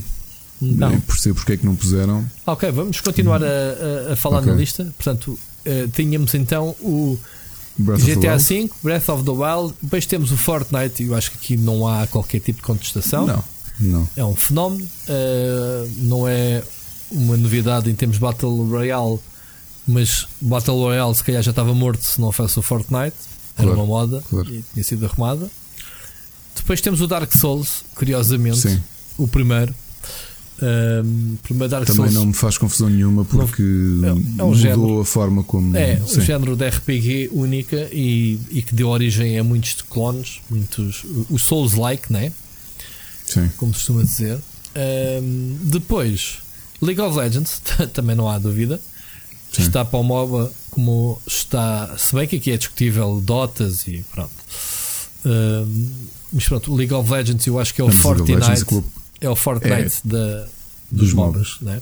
É, é. Depois temos Pokémon Go, incontestável também. É um, foi um fenómeno sem precedentes. Uh, meteu toda a gente a jogar nos telemóveis a apanhar Pokémons na rua. Fez com que as pessoas saíssem à rua para ir passear o cão quando agarrados ao telemóvel. Por mim falo. Uma vez levei a minha mulher para a rua. Na altura em que saiu, sabes que eu escrevi livros na, na Goody Pokémon uhum. Go. Tinha que jogar o jogo, fui obrigado basicamente a jogar e então andei uns dias com esta febre também. Uh, mas pronto. E assim a fazer umas caminhadas a apanhar. Depois temos Minecraft, outro jogo que não merece qualquer contestação. Minecraft continua a ser, passado 10 anos, dos jogos mais jogados. Aliás, este ano 2019 foi o jogo mais visto no YouTube. Soubeste dessa? Eu não sabia. Yep. Uh, em termos de gameplay, Fortnite, uh, Minecraft foi o jogo Curioso. mais visto. Mais visto no YouTube 2019. 10 anos depois do jogo ter saído. O jogo saiu em 2009. Lá está. Este 2009 de 2019. Portanto, é assim que eles estão a marcar a década, não é? Yeah. Eu acho que esses são jogos que saíram no final, mas que só, só tiveram expressão em 2010. Foi o caso do League of hum. Legends também, hum. que saiu mesmo no final de 2009, mas em 2010 okay. é que se. Sim, o é pessoal está a fazer contas à década uh, de 9 a 9. Porque o 20 é o, o boot para, para a próxima Exato. década. Estás a perceber? Exato. Portanto, é normal que o pessoal. Um, se bem que tens o 10, a 19 são 10 anos. Mas olha, o, o, Minecraft também é incontestável. Não, não há nada Sim, a dizer. Nada a dizer, não é? Depois, Minecraft, onde é que está? Esta já tem algo qualquer coisa a dizer. Ok, depois temos o Skyrim. Yeah. Porquê? Qual é a razão? Não sei. Por exemplo, eu, eu gosto da série, continuo a preferir o Morrowind e o Oblivion ao Skyrim. De longe. Eles falam não, não... aqui que o jogo um, ganhou pelo, pelos modders. Foi um RPG completamente alterável pelos fãs. Um, e pronto. do número de vendas também estão aqui a falar nisso, mas para isso, não sei. Não não vejo quão marcante para o mercado foi. Não, não mudou Sim, praticamente foi tipo um dos jogos do ano. Foi um dos melhores do ano, daquele ano. Está-se, move on. Yeah. Estamos à espera do próximo, Elder Scrolls 6 para um dia destes. Pronto, eu também contesto este RPG como, como jogo da década, parece-me too much. Há muito mais jogos depois temos o Portal 2, curioso, esta, esta entrada também. Uh, obviamente que Aliás, é um jogo. Desculpa, Rui, desculpa interromper-te. Hum. É que se é por RPGs influentes, punhas aqui o Witcher 3, que não está na lista, em vez do Skyrim. Eles nem sequer justificam muito porque é que o Skyrim eh, está aqui. Eu não consigo perceber bem a justificação deles. Um, eles dizem, ah, foi um flagship, flagship role-playing que mudou de uma geração para a outra, foi, foi depois transformado em realidade virtual, depois ainda, ainda foi transformado para. foi tweaked, né? foi otimizado para si na Switch. Pá, não. Setting, chega um mundo detalhado, aberto, pá, yeah. Estar aqui Skyrim e não estar aqui Witcher 3 uh, eh, perde um bocado o respeito esta lista. Lá, lá está. Vale o que vale estas listas. Siga. Depois tem o Portal 2, que eu estava a dizer curioso. É realmente um grande jogo de puzzles. É um jogo. Também no argumento. Dentro da sua quantidade. simplicidade, muito poucas. E mudou o mindset, especialmente de indie developers. É, não é? Tu tens, tens muita coisa que só existe porque o Portal 2. Uh, nem, nem sequer, uh, neste caso, até nem sequer foi o, o indie, foi um, irem às escolas, à universidade, recrutar pessoal. Porque esta equipa que fez o, o Portal, tu sabes a, como é que ela sim, se chama? Sim. A Kim, Kim Swift, não é? Uh, a, Kim Swift e a sua equipa eram estudantes que fizeram aquele jogo uh, como é que era? Numercular qualquer coisa, nome esquisito, que era assim também com portais. Depois uh, recortaram, fizeram o Portal, depois fizeram o Portal 2 com valores de produção muito bons, estes, estes dois então. Mas o Portal 2 percebe-se, é, é que eu acho que esta. Eu, eu consigo olhar para esta lista. Que, as listas são o que são. Vais sempre concordar e vais sempre discordar com coisas. Mas numa perspectiva de jogos que marcaram o próprio mercado, o Portal, o Portal 2 é yep. indiscutível. Sim, sim. Sim, não, não, não... sim, sim continuo, eu concordo. Concordo completamente. E depois, por fim, eles acabam, acabam a lista com o. Tan, tan, tan, tan, Disc Elysian. Foi um dos últimos que jogos. Que isto foi? Porque foi o último jogo que, o, que a pessoa que escreveu este artigo tinha acabado de jogar, ainda estava. Estava quente, aquela, tipo, oh, epá, isto. Melhor de sempre. Ei, yeah, aquele high que tu tens yeah. quando acabas um sim. jogo que gostaste muito. Que é tipo, man, isto, sim, é, sim. isto é o melhor jogo de sempre. O que é que ele diz aqui no texto? Diz que uh, Perfect Punctuation Mark on a Decade of Excellent Games. Portanto, é um, é um, é um, diz que é um videojogo que olhou para o passado, uh, olhando ao mesmo tempo ao futuro. É um jogo que tem jogabilidade isométrica dos RPGs. Vai lá, pescou o olho ao Fallout. É, é, o, é o Fallout que o Fallout não é, não é? Atualmente. Um, isométrico. Um, e, então acho que a história. Epá, a minha maior curiosidade é a história. Eles dizem aqui, pronto, não sei grandes pormenores, nunca quis muitos spoilers, porque na esperança de jogar isto. És um polícia que acaba na, numa, numa, numa área de crime houve um crime cometido, tu estás lá, acordas sem memória, apenas sabes que descobres que és um polícia que estava ali para resolver esse tal crime. Pronto, e depois vais ao longo da história vais, vais te lembrando, és um polícia amnésico. Eu não vou criticar ou não vou nem sequer argumentar se o jogo é bom ou não, porque Sim. não o joguei. Não, Mas não. neste argumento que eles dão, que é um jogo de passagem de uma década para a outra, sinceramente, acredito que o Death Stranding faria mais sentido aqui por uma razão, porque eu ainda acho que a próxima década vais ter muito jogo a sair influenciado pelo Death Stranding. Oh, o Kojima influencia sempre, né? Metal Gear Solid influenciou. Um... É que o grande lançamento de encerramento da década foi o Death Stranding. Foi o último grande jogo da, da década. Sim. E eu olho para ele e pá, e consigo apostar contigo, e não é difícil pensar nisso, que há esse, montes de coisas que ele tipo experimentou jogos, ali. Esse tipo de jogos é só, é só daqui a uns anos é que se olha para trás e, e aquilo que o jogo te bateu. Para quem jogou, claro. E mesmo para quem não jogou, é daqueles jogos que o pessoal vai conhecer todo, mesmo sem o jogar, não é? Mas se calhar é um jogo como, é como tu dizes, daqui a uns anos é que se vai dar o valor né, ao jogo. É, é como, como vou-te fazer aqui uma comparação. É como o álbum O Sentenger dos Metallica. Ainda tenho esperança que daqui a uns anos a gente olhe para trás, que já passaram 20 anos, e, e que a gente possa dizer que foi um bom álbum. Não vai acontecer. Não vai acontecer, né? Esperança que isso ainda venha a acontecer, meu. Não, mas é como a Minecraft, houve lá. Quando o Minecraft surgiu, olha para aquilo com um desdém brutal. E passado poucos anos é comecei a olhar para trás a pensar: espera, isto mudou e muito o mercado dos videojogos. Não, não olhas porque não estavas para ir virar jogo de blocks, Legos, é, não é? Por muito que gostasses, tipo, muito retro na altura. Não, eu também eu olhei quando dei, eu posso dizer que o, eu estava na. Tinha acabado de vir da E3 de 2010 quando me apareceram lá o jogo. Eu olhei para aquilo e, man, eu não quero jogar isto. Ainda estava em beta e não sei o quê, muito cru. Epá, se eu soubesse que se eu começasse a jogar Minecraft nessa altura, a fazer vídeos para o YouTube, nesta altura podia, né? Podíamos estar Não aqui a fazer um podcast. Podia neste momento estar a fazer vlogs com grandes carrões e não sei o quê. Pronto, é isso. É isso.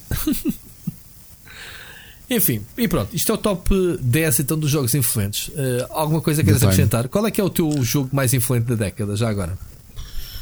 Pá, pergunta muito difícil. É, não é? Eu também detesto. Tu não me vais fazer essa pergunta que eu também não te vou Não, não vou. Não vou, pá, porque não. Tinha que estar aqui a pensar, provavelmente ia responder uma dia estava a fazer que... esse exercício com o Miguel Cruz em que. Em que ele me dizia assim: pá, tu, se tu na tua lista não tens o Last of Us 2 e. Mas não sei que, não falo mais contigo. E eu, não, tá, na minha lista está, está dos melhores. tipo... Olha por outro, eu compreendi o Last of Us aqui. Yeah. Numa lista destas. Yeah. Pela influência que teve numa perspectiva mais cinematográfica, assumidamente cinematográfica do, dos jogos, mas a nível mainstream. Yep. Não sei, é, há sempre jogos que ficam de fora. Sempre jogos ficam de fora. Uh, pá, não sei. Eu no outro dia estive a rever a minha, o meu ano 2014, o meu, as minhas escolhas de 2014 a 2014. O meu jogo do ano foi Shovel Knight. Okay. mas isso era na altura em que tu também eras da rebelde, não jogavas. Nesse ano aposto que nunca jogarias um Dead Stranding. Não, eras da rebelde. Jogaria, não, pois, não. Tá, vê lá como eu já te conheço não. também, Ricardo. Não, não, não. Vê lá como eu te não. conheço. Conheço-te. Portanto, enfim, move on. É assim, pá, crescemos. Crescemos, sim, abrimos horizontes, é exato. Olha, mas agora, pessoal, que, que, quem quiser sugerir alguns jogos que, que acham que, é um, que marcaram é um, a década. É um bom tema para explorarmos é. para a semana se o pessoal mandar mensagens a dizer. Contribuam. É, acho que Mesmo sim. que vos pareça disparatado, pá, não, eu acho que não há sugestões disparatadas. Provavelmente há títulos que podem não ter a mesma relevância comercial ou mediática e que se calhar foram muito influentes para, hum, para os géneros, para mercados, para o que quer que seja. Pá, um jogo nós também temos a mania de meter esta cena da palavra influente na, no pedestral que é um, não existe este jogo se não fosse aquele. Às vezes na ótica de quem está a ralar para isso, na ótica de quem joga é desde que saiu este jogo, sempre que há um jogo parecido com este eu vou comprar. E isso é uma influência. Pois é. Não é? Eu posso dizer isso dos sandboxes, quando pá, um jogo como o GTA 3, tudo que era sandbox eu queria, porque queria procurar experiências semelhantes e foi, foi um dos géneros que mais, mais foi esmiuçado ao longo da década ou das duas décadas, sei lá. Aliás, desculpa só agora que falaste no GTA 3, faz menos sentido falares do GTA V, apesar de ser o sucesso que foi, quando nem se compara com o marco que foi o GTA 3. Não é? Ah, mas, o GTA 3 é, mudou, mas mudou aí, o paradigma. Mas aí do, tinhas que o espectro tinha que ser alargado. Estamos a falar da última década. O GTA 3, obviamente, em termos da série, foi um, uma das influências da, série, né, de sempre. Do, da história dos videojogos. Sempre, para, claro. para, mim, o GTA 3 continua a ser. Claro, claro se me pedisse um top 10, o GTA 3 ia estar lá, de certeza. Sim, claro, mas esse, esse daí não há dúvida, pronto. Mas não... olha, da década faltou aqui um que eu fui confirmar a data, hum. porque é difícil escolar. É pá, um Super Mario Galaxy 2. Lá está. Uh... Outro jogo que. que, que epá, porque é difícil para mim descolar o Galaxy 1 e do 2 porque percebe-se perfeitamente que aquilo era um jogo é, demasiado longo que foi cortado. É como a Sibéria, é? sim, foi. E isso foi exato. admitido. Isso foi admitido. O Galaxy era demasiado grande, demasiadas ideias para caber só num jogo. A meu ver, fizeram muito bem. Sim, são dois jogões são obrigatórios. Dois mas, yeah. Há pouco tempo voltei a jogá-lo com, com, com, com, o meu filho. Olha, Também, quando acabámos o, o Super Mario Odyssey, fomos, fomos tenho, mergulhar no. Tenho no canal uma das muito raras vezes que eu coloquei a minha filha a jogar e a gravar vídeo comigo foi a jogar uh, Galaxy. Galaxy. Ela gostou? Sim, pá, quando, quando, eu, quando eu a ato com uma corda e ameaço, vou espancá-la, ela joga jogos comigo. De vez em quando funciona. Das outras vezes ela foge, esconde-se, baixo da cama. quando eu estou com com a lua. Tipo, vamos jogar jogos, anda cá. Não, pai, não quero, por favor, larga. Pronto, estou a brincar. A minha filha não gosta de jogar. Mas sim, das poucas vezes, eu sei meter o Mariozinho à frente. Ela consegue estar ali maiorita. Mas aborrece. Enfim, é assim. Olha, vamos, vamos passar a. Vamos passar à mensagem do, do ouvinte, do Nuno Marques, porque ele vai nos lançar aqui um dos temas que eu quero falar um, e vamos ouvir e a gente já fala, está bem? Vamos lá então. Pois, rapaziada, estamos aqui para mais um ano cheio de energia, cheio de vontade para trabalhar. Daqui é o Nuno Marques. Uh, queria fazer umas perguntinhas rápidas. Primeiro, acham, porque é que acham que aconteceram todos estes atrasos agora no início do ano? Foi muitas coincidências ao mesmo tempo ou acham que o pessoal estava a tentar anteceder os lançamentos mais do que era possível para não ficarem apanhados no mediatismo todo da nova geração de consolas? Não sei, partilhem a vossa opinião. Uh, a outra opinião é o que é que acham que vai acontecer agora com esta nova geração? Uh, os títulos que vão sair mais próximos vão ser vão sair cross-gen, vai haver patches para, um, para melhorar os jogos na próxima geração, ou vão haver mesmo meios físicos para vender, como aconteceu com Last of Us Remastered? Uh, como é que é? Acham que isto vai ser uma transição mais suave do que as outras anteriores? Porque o, o hardware é muito mais parecido, não temos aquela cena do cell processor da PlayStation 3 para a PlayStation 4. Uh, bem, olha, abraço, fiquem bem, já está a acabar o tempo e vamos nos vendo por aí. A pressão do tempo. Oh my god, o tempo vem é, é. Duas, duas boas. Por um lado, o Nuno está a treinar para aquelas pessoas que leem os, as letras pequenas da, dos medicamentos na rádio. Sim, isso ia ser proibido, mas pronto.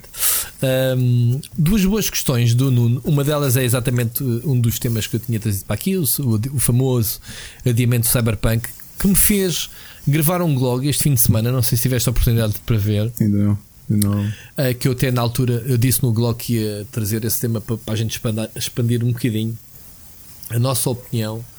Um, sim, o Nuno Marco fala de. Nuno Marco, eu disse Nuno Marco, que estúpido. Nuno Marcos, desculpa, Nuno. Um, fala na, no adiamento de vários jogos, ele não, não, não lista em concreto, mas a saber uh, foi o Cyberpunk que foi o maior adiamento, porque foi adiado de abril para setembro. Foram seis meses Pá, é, muito, é muita fruta. Uh, numa altura em que é suposto o jogo já, já estava em crunch, uh, estava a ser otimizado e polido, obviamente. Um, outros jogos que foram adiados foi Final Fantasy, mas foi só um mês. Ainda assim, não escapou ao escândalo cá. Apanhei pessoal a dizer: Ah, uh, um jogo que está há tantos anos em produção, ainda por cima vai ser episódico e, e adiaram um mês. Um mês é um mês, não sei o quê. Pronto e depois temos o Avengers, também foi adiado de abril, pensou também para setembro. Hoje, curiosamente, a propósito disto, foi adiado, provavelmente foi o que motivou mais o Marcos. Foi o, o Dying Light 2, que foi também adiado. Esse então era para ser agora em abril, eh, não tem data de lançamento, portanto eles vão nos próximos meses dizer quando. Ou seja, passou de data marcada para when it's done. Mas atenção a uma coisa: o Dying Light 2 foi um dos primeiros jogos se não o primeiro a assumir-se como cross-gen. Pá, faz completamente sentido que o jogo, uh, que tem muito bom aspecto, se espera que seja bom, seja lançado no final do ano com o lançamento das consolas. ok? Já que vai ser, eh, não faz sentido lançar agora para, para, para, as, para as gerações correntes e depois no fim do ano já ninguém quer saber, né? Porque toda a gente já o jogou provavelmente nesta altura. O que é que tu Sim. tens a dizer sobre os adiamentos? Sobre o que o, o Nuno diz? Uh, alguma. Esta cena do calendário do lançamento das consolas? Estes, não, não são jogos de alto perfil, ainda por cima. Não, é? não acredito que seja por uma questão, porque é assim. Uma coisa somos nós, o público, que, que, sabemos do lançamento das consolas e as datas de lançamento e isso tudo quando, quando as marcas querem. Outra coisa são empresas grandes que há muito tempo sabem perfeitamente qual é o calendário de lançamento e conseguem prever isso tudo. Certo, e já é? têm as, os, os Exato. os adiamentos podem parecer podem parecer coincidência, mas não são. Acho que provavelmente porque o desenvolvimento não está a correr como. Até por uma coisa, não nos vamos esquecer que uma coisa que a meio da década mudou e muito o mercado de videojogos foram, e a Ubisoft e a Electronic Arts foram dois dos grandes, dois dos grandes contribuidores para que isso tivesse acontecido de, pelas piores razões.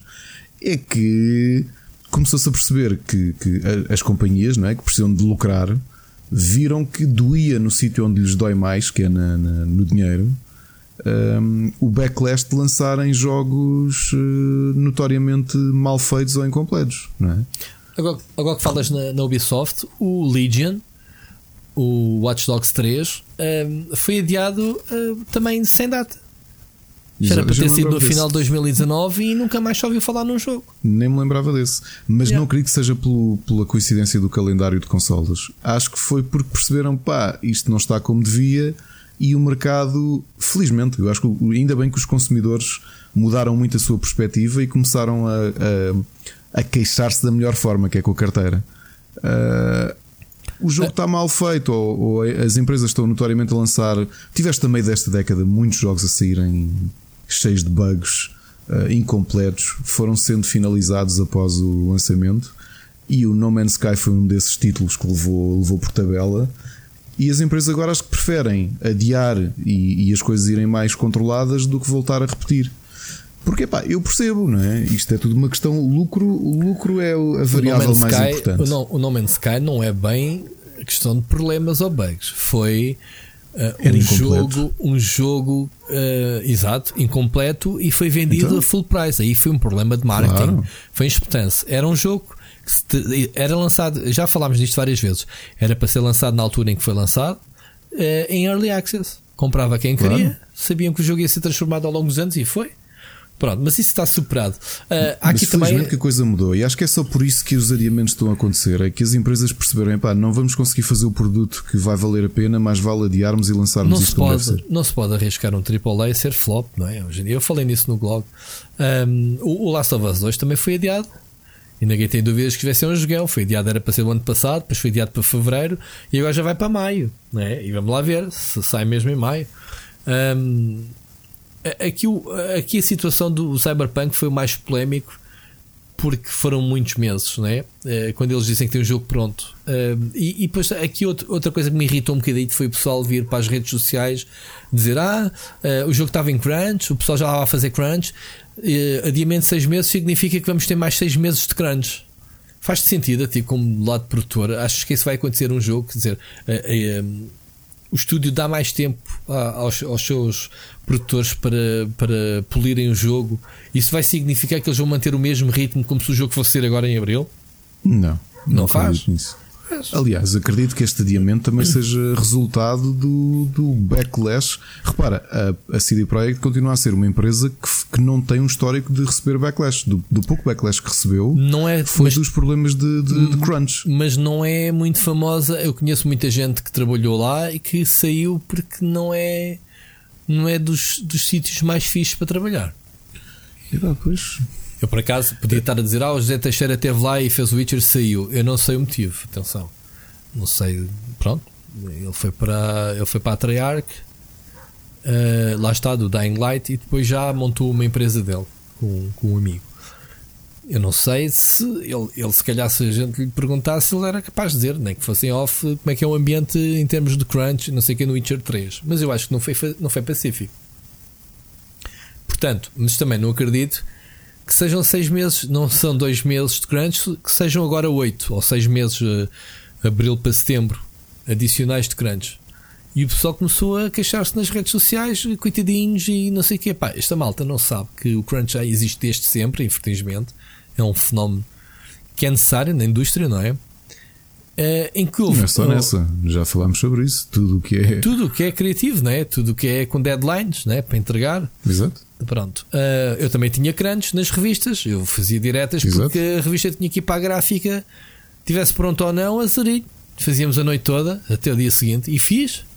Fiz muitas, muitas diretas, muitas, não fiz muitas, mas fiz algumas diretas para fechar revistas e, e, e livros e, e, o raio, porque tínhamos a slot marcada na, na gráfica no dia seguinte.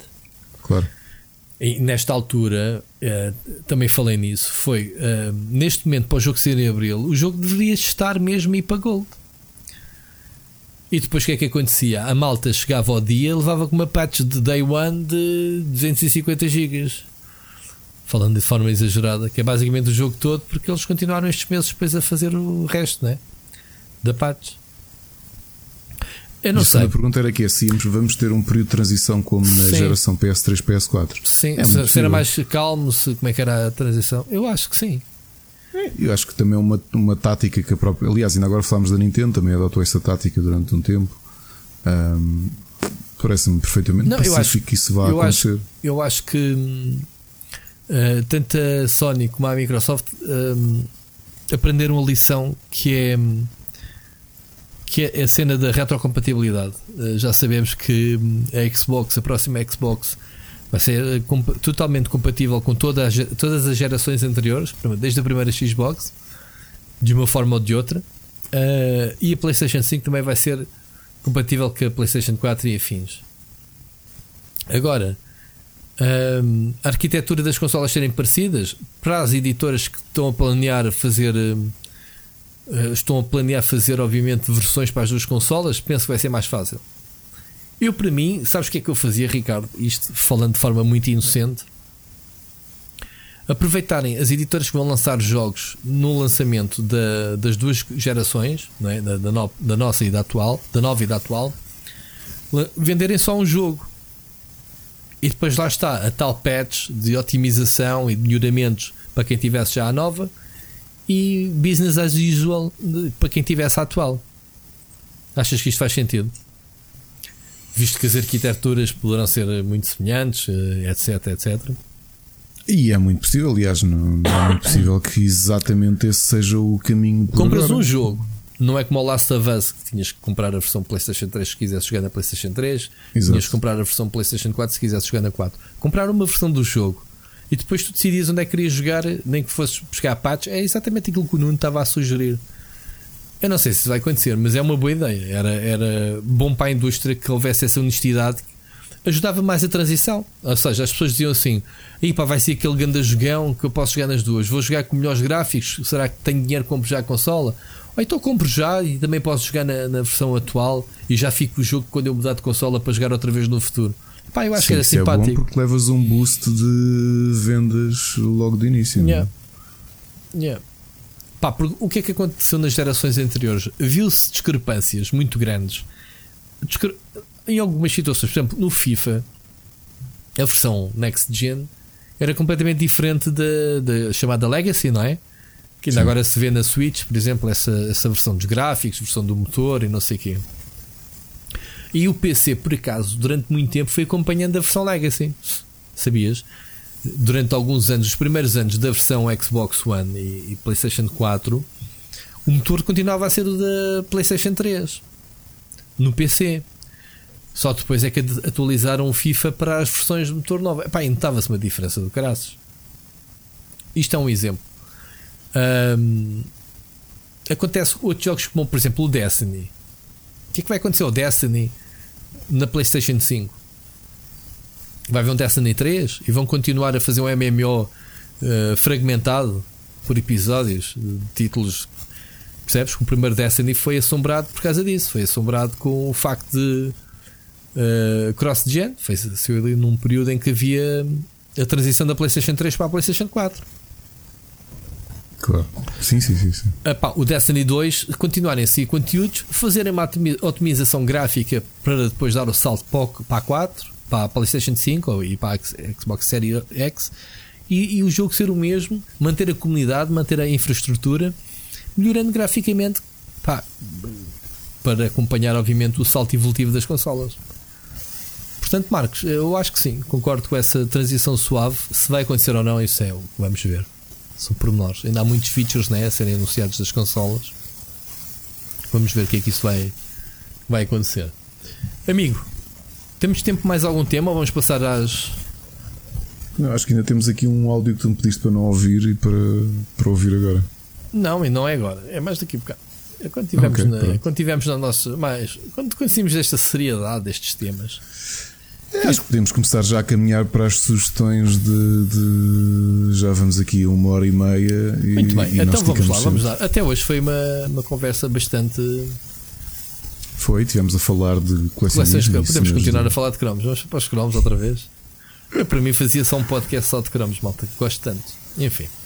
Olha, queria só deixar aqui uma nota que foi anunciada uh, que hum, estamos a falar de cross uh, nova geração. A PlayStation optou por ficar fora na, da E3. Vamos só fazer aqui este apontamento. A tua opinião, muito rápida. O ano passado foi porque, ok, não havia jogos, não havia consola nova, justificava-se. E este ano, qual é a justificação? Eu não sei, fiquei, fiquei surpreendido, mas isto pode estar a colidir com, com a conversa que tivemos há um tempo deste, deste desinvestimento na, na E3 e no, da mudança de tipo de, de evento que, uhum. que ela pode ser. Nós não sabemos, mas ainda nada foi anunciado oficialmente. Claro. A declaração uh, oficial da, da Sony era que uh, eles têm um calendário definido para mostrar a PlayStation 5 e o seu catálogo de jogos para as duas consolas. E a E3, o formato não está dentro, não está adequado aos planos que a Sony tem para esta divulgação. Ou seja, eles não querem concentrar o investimento brutal que é necessário para uma E3, querem pegar nesse investimento e dividi-lo no máximo de eventos paralelos que, que existem durante o ano no mundo inteiro. Sim. Eles Sim, falam em centenas. Week, não é só Week, tudo, centenas. Pá, deve ser tipo Covilhã, eh, Game Show, estás a ver, de, de, do Peru, whatever. Se calhar foi, foi logo os dois eventos em Portugal que fizeram fazer contas à vida. Sei, Já pá, viste? Se calhar vamos à E3 que Portugal tem dois eventos. Levamos isto à falência, levamos a Sony, não tem pedalada para acompanhar e depois ainda vai estar no Mosh, uh, Esports e vai estar se calhar na Iberanime. Pronto, esquece. O dinheiro vem tudo para Portugal, é isso mesmo, Sónia, obrigado. Um, pronto, mas é Isto isso. é uma brincadeira, obviamente. não, estou a falar sério. Para mim, quem quiser ver coisas da, da, PlayStation tem que vir a Portugal. Porque não? Pá, Olha, espetacular. Valorizar os nossos eventos. Ora bem, uh, mas faz sentido uh, que. Uh, porque a Sony diz que é estar perto do público. Lá está, a tal cena do. A E3 é só para para profissionais do ramo. Isto também já não existe, né? porque eles já abriram portas como a, como a, a Gamescom. mas nós já, nós já falamos sobre isto há um tempo, que é repara nas E3 que nós fomos que, que pagámos as E3 todas do nosso bolso. Yeah. E, e, foi, porque quem lá foi, tanto o Frederico como o Nuno Marques como o Miguel, uh, as três E3 que fomos, a, que fomos pelo Rubber, aquilo é mais uma questão de gosto pessoal do que, do que rentabilidade, porque assim o público está a ver aquilo ao mesmo tempo e tu estás aqui em casa e estás a ver aquilo ao mesmo tempo da pessoa que, que se calhar investimos 4 mas, ou 5 mil euros para. Mas estás a falar das conferências, a E3 não se resume a conferências. Eu sei senão... que não se resume e vais ver coisas e vais jogar coisas em primeiro claro, mão e é vais essas coisas todas. Ainda assim, não sei se para, para o mercado, ou seja, para os meios de comunicação e entretenimento que existem hoje, se a coisa ainda compensa. Eu se calhar até consigo perceber a distribuição chegas a muito mais público diretamente que experimenta na primeira pessoa o, aquilo que se calhar já recebeu um bocadinho de hype de, de, de criadores de conteúdos e mídia. Eu acho que sim. Repara que nos dias de hoje os eventos são muito mais disseminados do que eram quando foi lançada a PS4, por exemplo. E não, não estou a falar do caso de Portugal, estou a falar em geral. Há muito mais eventos grandes e se já todos os países têm mais do que um e que... Desculpa lá, a Playstation todos, todas as gerações faz um lançamento brutal e hum, e, e, e demarca-se bastante do resto dos eventos. Dou-te o exemplo: PlayStation 3, PlayStation House. Lembras-te? Na, na PlayStation 4 também repetiram a, a mesma cena da House. Foste às não, casas. Não sabes se existe. Não, não fui. Não, foi o Miguel. Em nenhuma das duas? Não, não fui eu. Não, não, não, não, não, fui. Pá, a PlayStation, a PlayStation 3, por exemplo, a cena da House, lembro-me perfeitamente. Tenho uma fotografia, está deitado numa cama que, força a expressão, uh, com a Sandra Páscoa, a jogarmos uh, Motostorm com a televisão metida em cima na, no teto. E estamos de, de papo para o ar a jogar a PlayStation. Pá, foi cenas giras. Da mesma forma como eles fizeram a cena do, do, do PSVR aquela era o que uma fábrica já não me lembro o que, é que era aquilo um, também fizeram para o Move Laboratório conceito de laboratório do, do Move Pá, tem feito e esse tipo de experiências replicadas ao, ao mundo inteiro esse tipo de, de, de micro eventos micro dar hipótese de todos experimentarem né? irem convidando as pessoas a, a, com lançamentos abertos ao público e depois as feiras, pronto, as feiras que tu falaste, nas Paris, nas, nas Madrid Games Weeks, nas Tokyo Game Show, eh, sei lá, tantos, né? Que existem. Não sei, mas é um bocado esquisito. A Microsoft veio logo reforçar que vai lá estar em grande peso. Portanto, se temos aqui marcas a tirar o apoio, temos outras a, a, querer, a querer suportar ainda mais, não é?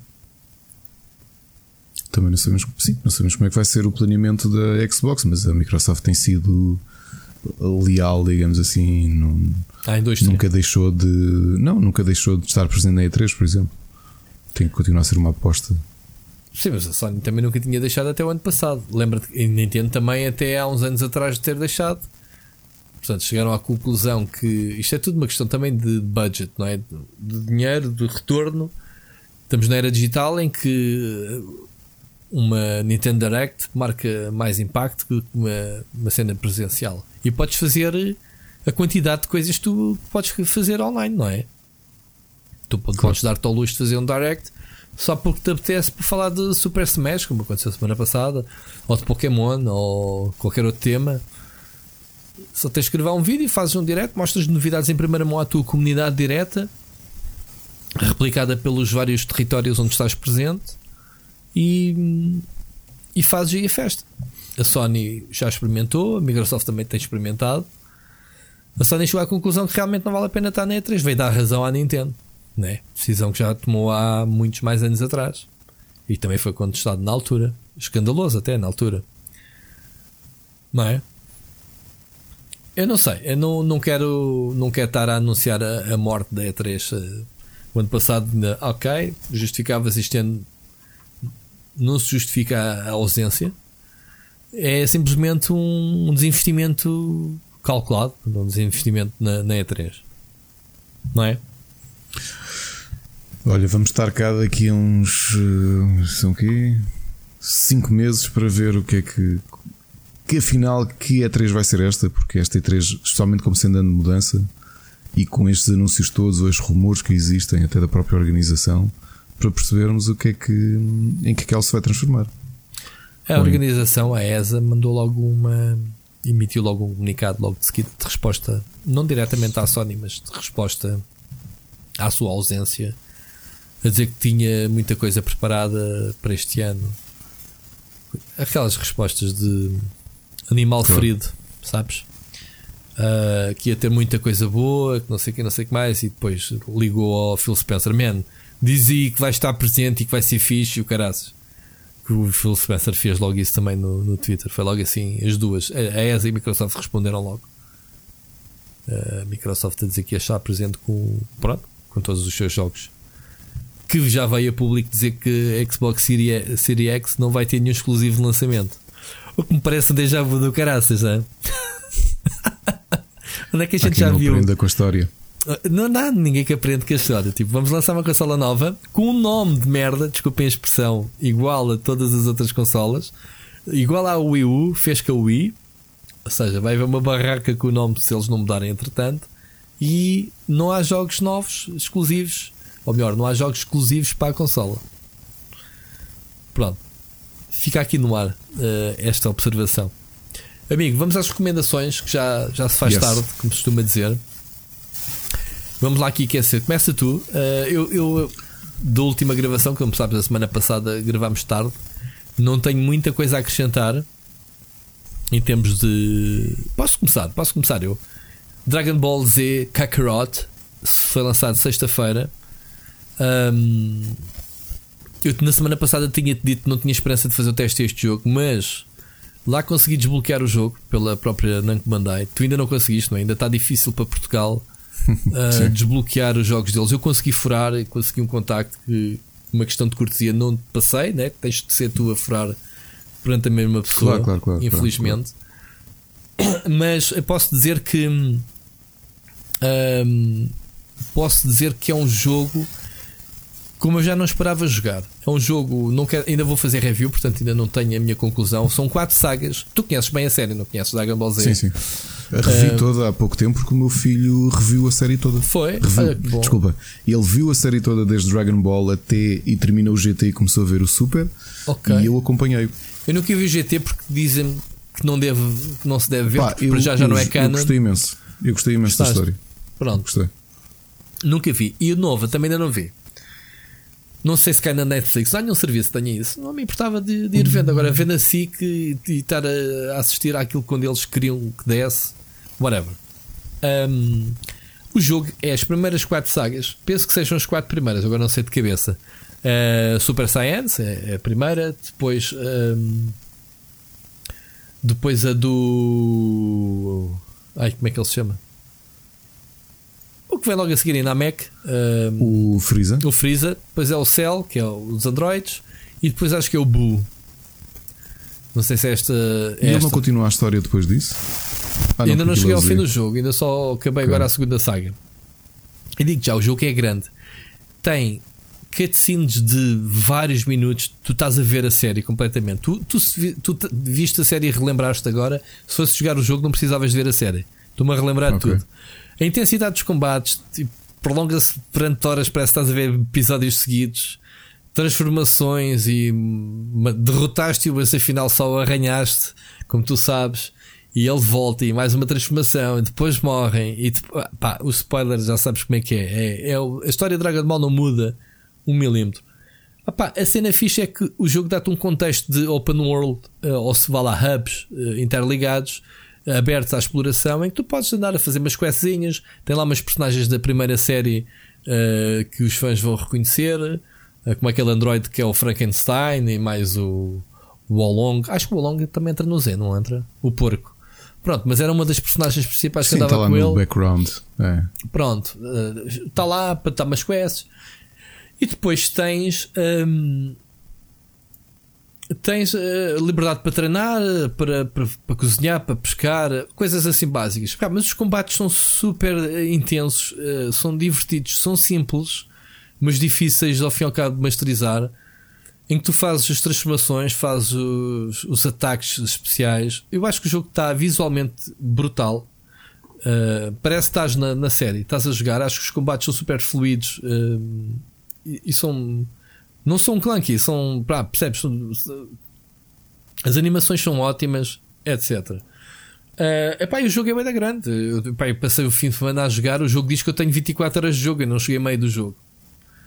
Para tu veres. Obviamente que repetes, alguns combates mais difíceis, aqueles bosses. Uh, ontem, por exemplo, matei o, o Freeza. Pá, depois de lutar com ele umas 20 vezes, que é o que todas as personagens e mais algumas vão, vão lá.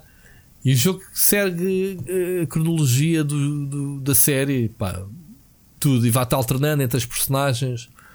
Eu gostei, ou melhor, estou a gostar. Depois tens uma enciclopédia muito bem feita, muito com as ligações entre as personagens, um, ehm, tudo o que precisas saber do ambiente, um, ehm, coisas curiosas, sei lá. Epá, é basicamente isso. Depois faço, faço a rever. Mas está muito giro. Para quem, por exemplo, o Dragon, todos os jogos que saem até agora é combates, não é? É combates, tens este bloco de personagens, luta entre si, não passa daquilo. Este é um jogo dá-te mais liberdade, não é o derradeiro RPG. Eu acho que. Eu acho que eles deviam fazer um RPG da primeira série e anda-se a falar nisso há muito tempo. Daquela, do Dragon Ball. Do Dragon Ball original.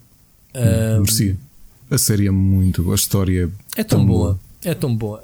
Um, ainda novo uma coisa curiosa neste jogo, só desbloqueado na terceira saga, vai lá tu, só desbloqueei esta mecânica, é a procura das bolas do dragão. Ou Não. seja, Open World aproveitaram, ok, o jogo já. Eu ainda não fiz, foi a, única, a última coisa que fiz quando acabei de jogar ontem. Uh, pá, queria antes de ir para a cama matar o Freezer, já estava forte. Ele foi noite toda a lutar contra uh, a, a, tropa de elite do gajo, vais lutando contra eles todos e não sei o quê. E no fim desbloqueei. Eu sabia que estava lá no menu que não se podia escolher. E ao que parece, pelo que eu li do quadro, da descrição, vais andar à procura das sete bolas que, que podes pedir desejos. Os desejos são coisas como receitas, comidas, coisas buffs e essas cenas todas. Depois as bolas desaparecem, não é? como é normal. E o ano é traduzido em 20 minutos de tempo real do jogo. Ok? Passado 20 minutos elas aparecem outra vez, podes ir à procura delas que quiseres. Isto, isto nas intermissions, que é entre as sagas, há as intermissions em que podes andar a curtir e só fazer fazer cenas. Depois do resto do jogo é bastante linear, tens que, para dar continuidade à história, vais ativar a quest respectiva e tens uma ou duas ou três quests uh, de vez em quando para ir abrindo. Mas obviamente que antes de ativares a quest principal podes ir passear e andar a, só a curtir. E há banda combates aleatórios, com gajos espalhados pelo mapa, que tu podes também fazer isso. O jogo está muito giro. O jogo está muito giro. Portanto, para quem é fã, uh, fica já aqui com o spoiler da review que eu que eu estou a gostar bastante. E, pá, e de jogos novos foi isto. League of Legends, eu sei que queres pegar outra vez do assunto. A semana passada consegui te influenciar ao ponto.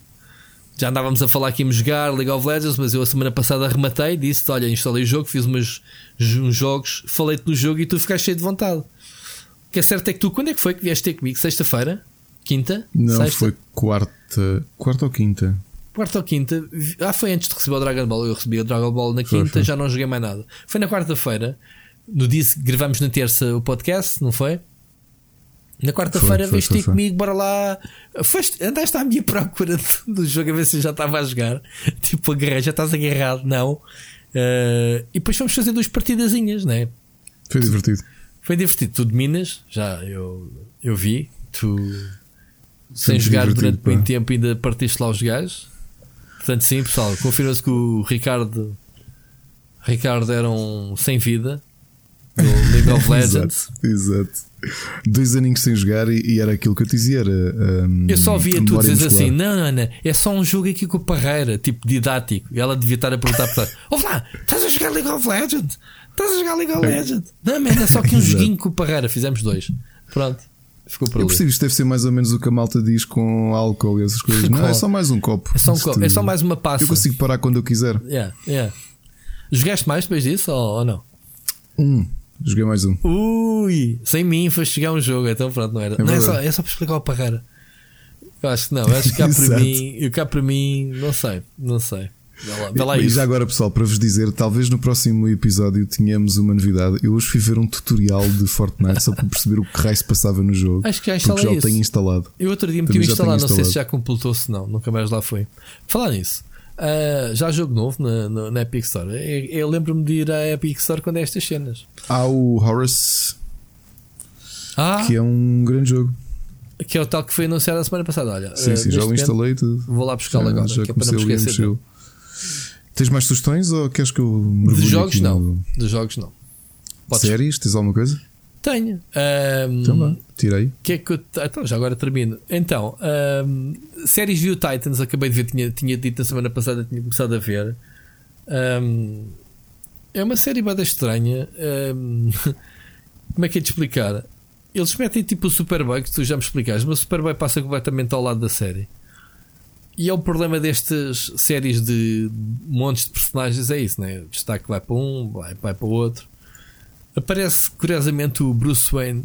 Uh, sabes quem é que faz Bruce Wayne na série? Sei, é o Sir um, Friendzone. Sir Dra Davos. Sir Davos? Não, não, não. Sir Jorah Mormont. É o Sir Friendzone. Que ele ah, o Friendzone. Friendzone. Sim, já percebi. Ele, como é que ele chama na série mesmo? Não é Davos? Jorah Mormont. Ah, sim, Jorah Mormont. Ok. Uh, yeah, é ele. Mas não aparece o Batman uma única vez. É mesmo só ele e é o contrato com o Titans é só para. Pronto. Só que quer ver Batman, não há. Não há Batman. Fala-se muito do Super-Homem, mas também não há Super-Homem. Isso é como no Smallville, não é? A primeira vez que vês o, o Super-Homem, é o Superboy, na altura é no, no último, nos últimos segundos do, da série. 12 temporadas depois, ou 11, ou logo que foi. Ah pá, mas aí. Que é quando ele veste. Mas ele usava os poderes, Sim, que é mesmo. uma- é uma história de origem, né? É. Um bocado esticada. Se bem que eles iam recuperá-lo para, para o Arrowverse, não era? Essa personagem É o- mesmo. O, o que o que desculpa? Ouvi dizer que o Arrowverse do Arrow ah, ia recuperar o super-homem do Smallville. Já como Ele super-homem. apareceu, apareceu, apareceu em 5 minutos no, neste arco de história que foi o Crisis in the, in the Infinite Earths. Ah, apareceu? A- Ah, então pronto. Apareceu, apareceu. Apareceu Ok. 5 minutos. Por Cinco acaso vi esse bocadinho no YouTube. O que é velho? tava já velhote, não, o gajo já, já, já. Como ele está agora, que ele, ele entrou na terceira temporada do Lucifer. Era o, Ok. um dos personagens principais. Ele está aqui na casa dos 40, vai? Ah, já está com os pés nos 50. 50 se for. Sim, ele está muito. Ele engordou muito. Está, está grande. Ok. Muito bem. Está ali naquele mix entre estar buffed e estar eh, mais gordo. Uhum. De resto, ahm, vi ontem o Terminator novo. Não sei se já ouviste. Não, já o último que eu vi foi o do Christian Bale. Ah, não precisas. Portanto, Isso é. Como é que se diz agora? Isso é Legacy. Já, ok. já não é canon, é Legacy. Epá, eu, eu, eu tinha uma grande curiosidade. Epá, eu acho que Terminator já deu o que tinha a dar há muito tempo. De facto, desde o Terminator 2. Este como era a continuação direta, oficial, digamos assim, do James Cameron. E é, aparece a. hum, Aparece a Linda Hamilton, como é que ela se chama? A, a personagem principal, a, a mãe do John. Aparece já velha neste também. eh, mais o Exterminador. Epá, mas a cena. Sem querer dar spoiler, a cena como eles fazem a ligação 2 para o 3 é tão manhosa, é tão tipo. Ah, porque é que o Cyborg. Que, oh, oh, como é que eu ia dizer isto sem dar spoiler? Fogo. Ahm, o Terminator 2, o Schwarzenegger, era o Cyborg bom que, que a ajudou, que não é o mesmo deste 3 porque ele no, sai- no, no Terminator 2 sacrifica-se, né? Ao fim, para os Sim. salvar. Este é o outro Schwarzenegger. Epá, quem é este Schwarzenegger? Os gajos vão te explicar isso. E é tão malzinho. Porquê é que não temos John Connor nesta, nesta série? Também te vão explicar isso de uma forma tão mazinha. E, sobretudo, a coisa que me fez mais confusão é que não há Skynet. A Skynet foi rematada no 2. Então o que é que vem a seguir, não é? Pronto. É basicamente isto. De resto, é muito déjà vu do 2. É, um, é o raio de um cyborg que não morre, que todo, todo mercúrio, todo, todo, todo nanopartículas que, que se transforma em cenas. Epá, é bada- eu, eu não, não gostei nem desgostei. É tipo, nhé, tá, pronto. Percebes? Talvez um dia veja os filmes todos de, de enfiada. Só mesmo Eu gostei para, muito para desse com, como é que a coisa anda. com- com o Christian Bale, porque eles têm uma coisa muito curiosa nesse, nesse Terminator, já não me lembro como é que se chama. Que tem aquele gajo que faz o, o Avatar, que é um cyborg que não sabe que é um cyborg, e tem uma das cenas memoráveis que é quando o gajo lhe tem que provar que o gajo é um cyborg, não é? Que lhe mete, já não sei o que é que ele faz, não é? Lembras-te? Uh, não sei se é o Christian ele faz Bale. Pá, o gajo não sabia que era um cyborg. O gajo era, um- era para ele era um humano. Ele pensava que Ah, era um sim. humano.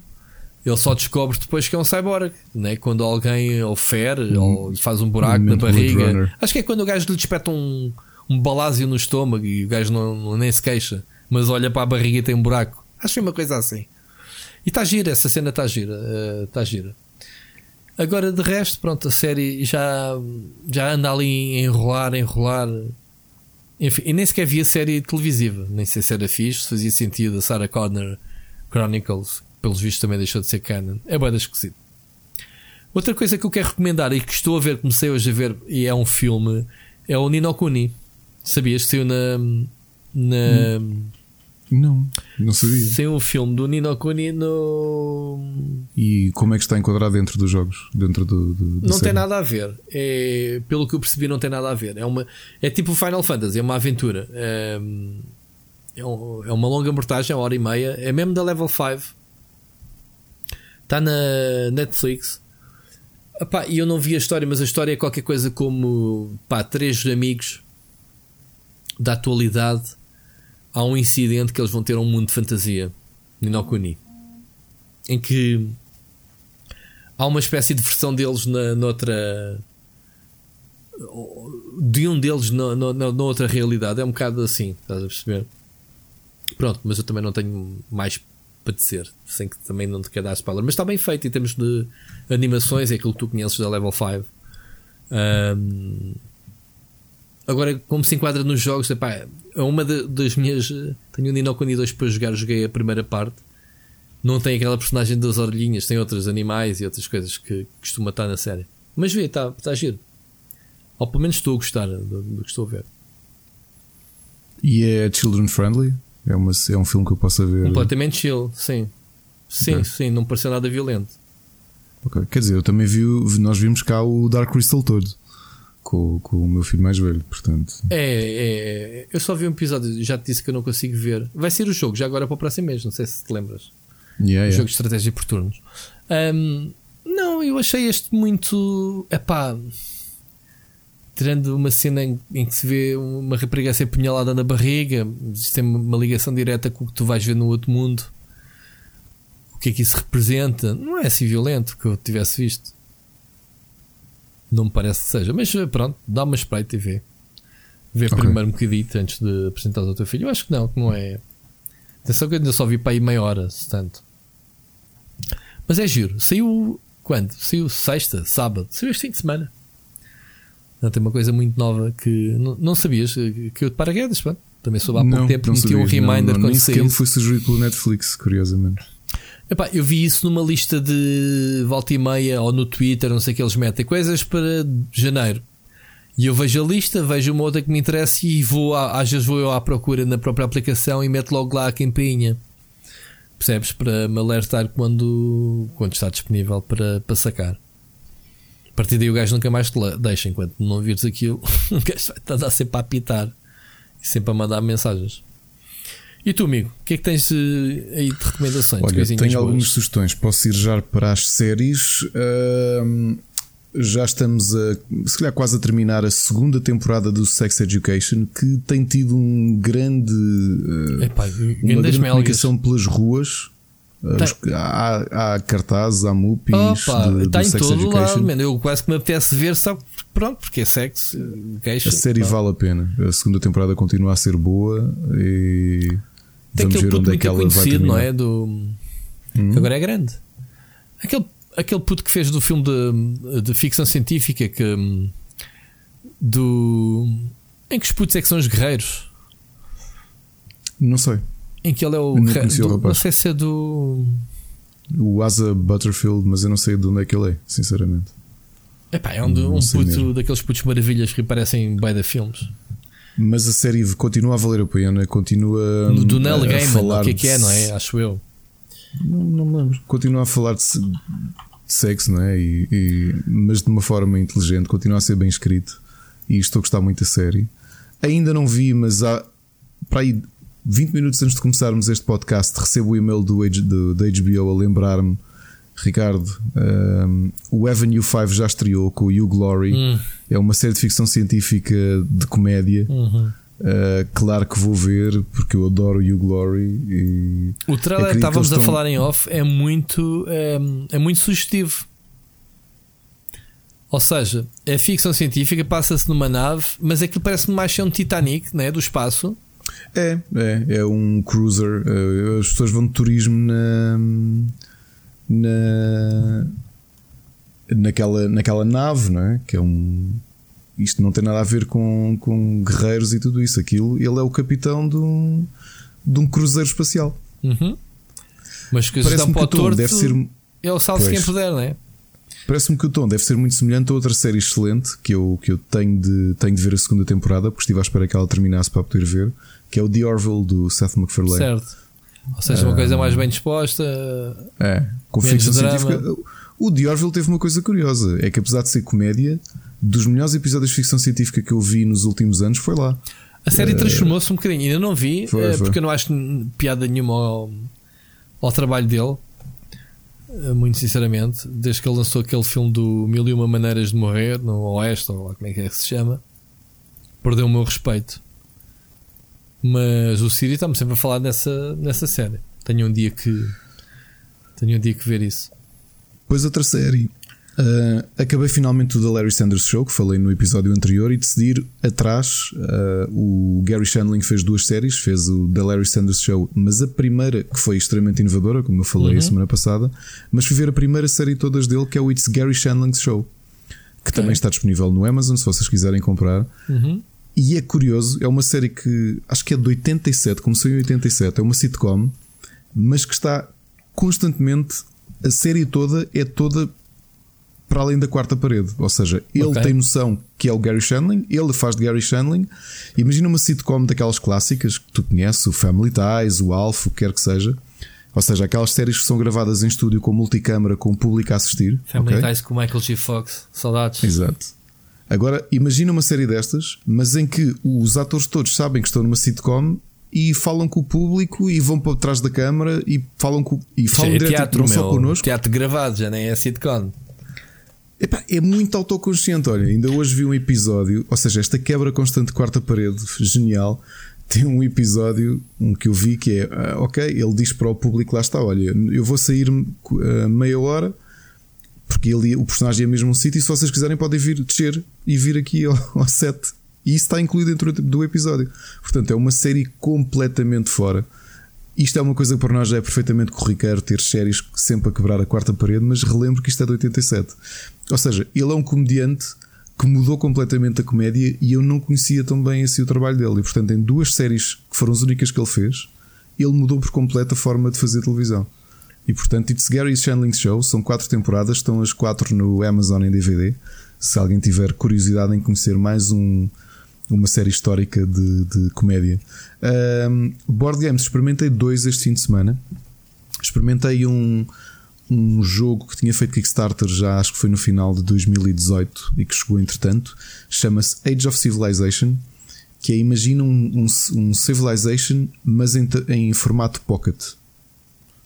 Pá, um jogo, aquilo deve ter para aí, a caixa deve ter para aí 10 cm, okay. de 15 cm de comprimento, as mecânicas muito condensadas. Fiz duas playthroughs contra o tabuleiro, porque aquilo tem lá uns cenários de solo game. Gostei muito do jogo e pá, achei muito, muito interessante como é que conseguiram condensar um, as mecânicas de um jogo como Civilization numa versão pequenina. Tu tipo passei Becker, o que é que te atraiu no jogo quando estava no, na campanha de Kickstarter? Foi exatamente isso, a proposta de, de ser um Civilization multiplayer e single player, mas condensado. Ok. Ou seja, as mecânicas continuam a ser complexas, tens muita coisa para. Tens muitos caminhos a seguir. Mas tem alguma mas... ligação com o Sid Meier ou não? Não tem nada a ver? Não, não tem nenhuma. Não tem nenhuma. Okay. Nenhuma mesmo. Outro jogo que joguei foi a prenda que o Marco e a Maria nos ofereceram de prenda de Natal, que é um jogo chamado Untold.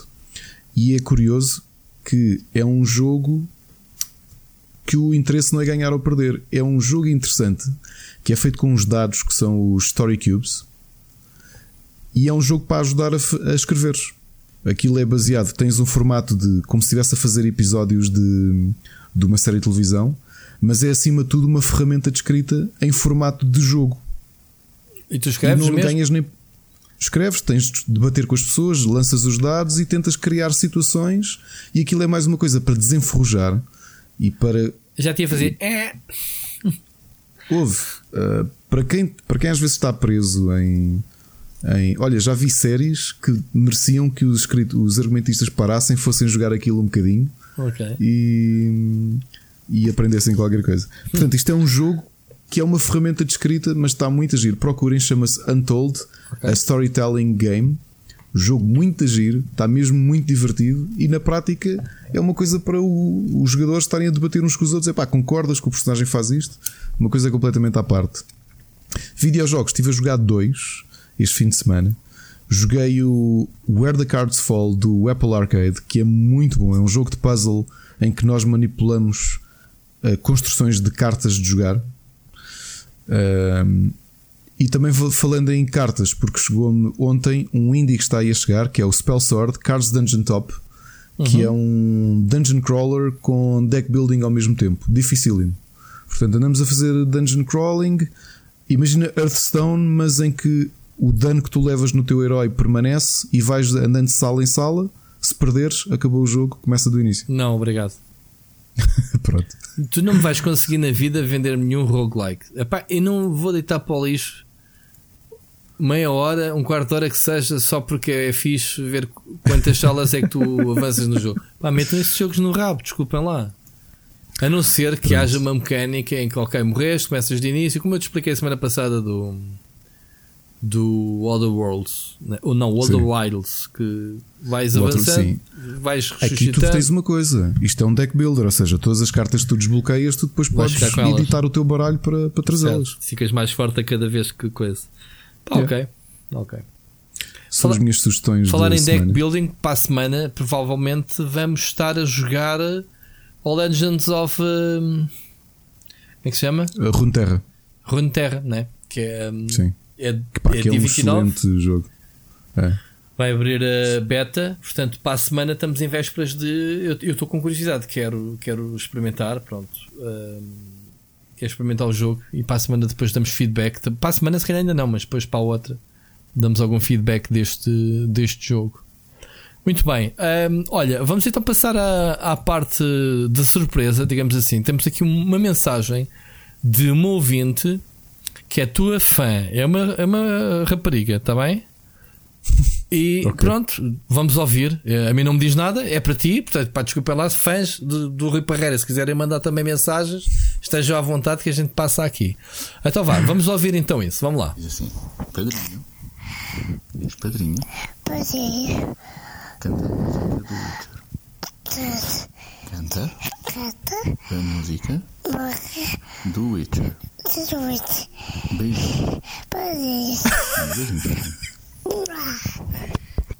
Pronto. Conheces? Eu, eu não conheço. Ai, é, é, a minha afilhada, a filha do, do, do João Machado. Ok, isto foi então, uma surpresa, não estava nada à espera. Vês, do... vês, este podcast tudo pode acontecer, já aqui provámos isso. Até e agora, o que é que vais responder à tua, à tua afilhada? Queres que eu meta aqui o lyric ou, sabes de cabeça? Eu não sei ler, só sei mesmo as duas frases, meu. Vamos lá? Não sei, desenrasca. Epá, é agora as pessoas estão a ouvir vão ficar na expectativa. Se tu lembra-te que isto, isto é storyline, isto é RPG, meu amigo. A semana passada estivemos a falar. Tu, ainda ao bocado estive a ouvir o nosso podcast, faltava-me essa parte. Estiveste a falar em como foste a um restaurante chinês ou o que é que foi e o tipo fez meter a música na cabeça ou o que é que foi e mais não sei quem que te meteu a música na cabeça. Portanto, agora Olha, tens. Eu só tenho que vos pedir desculpa por uma coisa. Eh, eu só não vou cantar agora, mas ah, eu prometo que. Ah, eu digo porquê. Não, ah. espera. É que não quero fazer muito barulho. Tenho não só os meus filhos a dormir, como o mais novo até está doente. E não quero, não agora sério, mas prometo que canta música sem qualquer problema, ok? Mas a música toda tá ou só o refrão? É pá, só preciso a música toda, sem qualquer problema, eu, tinha, e grave eu ia e cantar contigo, um episódio. mas pronto, não queres, olha, oh, okay. pequenita, não, como é que ela se chama? É a Laura. Laura Pausini? Não, Laura, o teu, o teu padrinho não presta para nada. O João acabou de desejar a morte depois dessa piada, porque o próprio padrinho já fez essa piada oh, uma série de vezes. É pá, porque o Lara não conhece muitas uh, mulheres, meninas, mas lembro-me da Lara Pausina porque é a única pessoa que eu conheço chamada Laura. Tadinha da é menina, não merece. Não, por acaso conheço duas. João Machado, que grande eu... abraço, sem ofensa. Mas eu fico aqui a promessa que, sim, num dos próximos. Uh, eu vou trazer uma gravação minha a cantar o. o é? O, mas então, olha, então, pera, então se é assim, se é assim, fica já aqui prometido. Tu vais estrear isto na edição do, do podcast. Ou seja, é no podcast que vamos ouvir isso pela primeira Sim, vez. É verdade. Gravado Sim, por ti, certo? Vais mandar o áudio para a gente dizer: olha, agora vamos ouvir o, o Ricardo ouvir. É assim? É assim. Olha, malta, não se esqueçam de cobrar. Ricardo, Ricardo Correia uh, featuring The Witcher. Toss a coin to The Witcher. Yes. Mas olha, foi uma boa surpresa. Obrigado, Machado, pela brincadeira.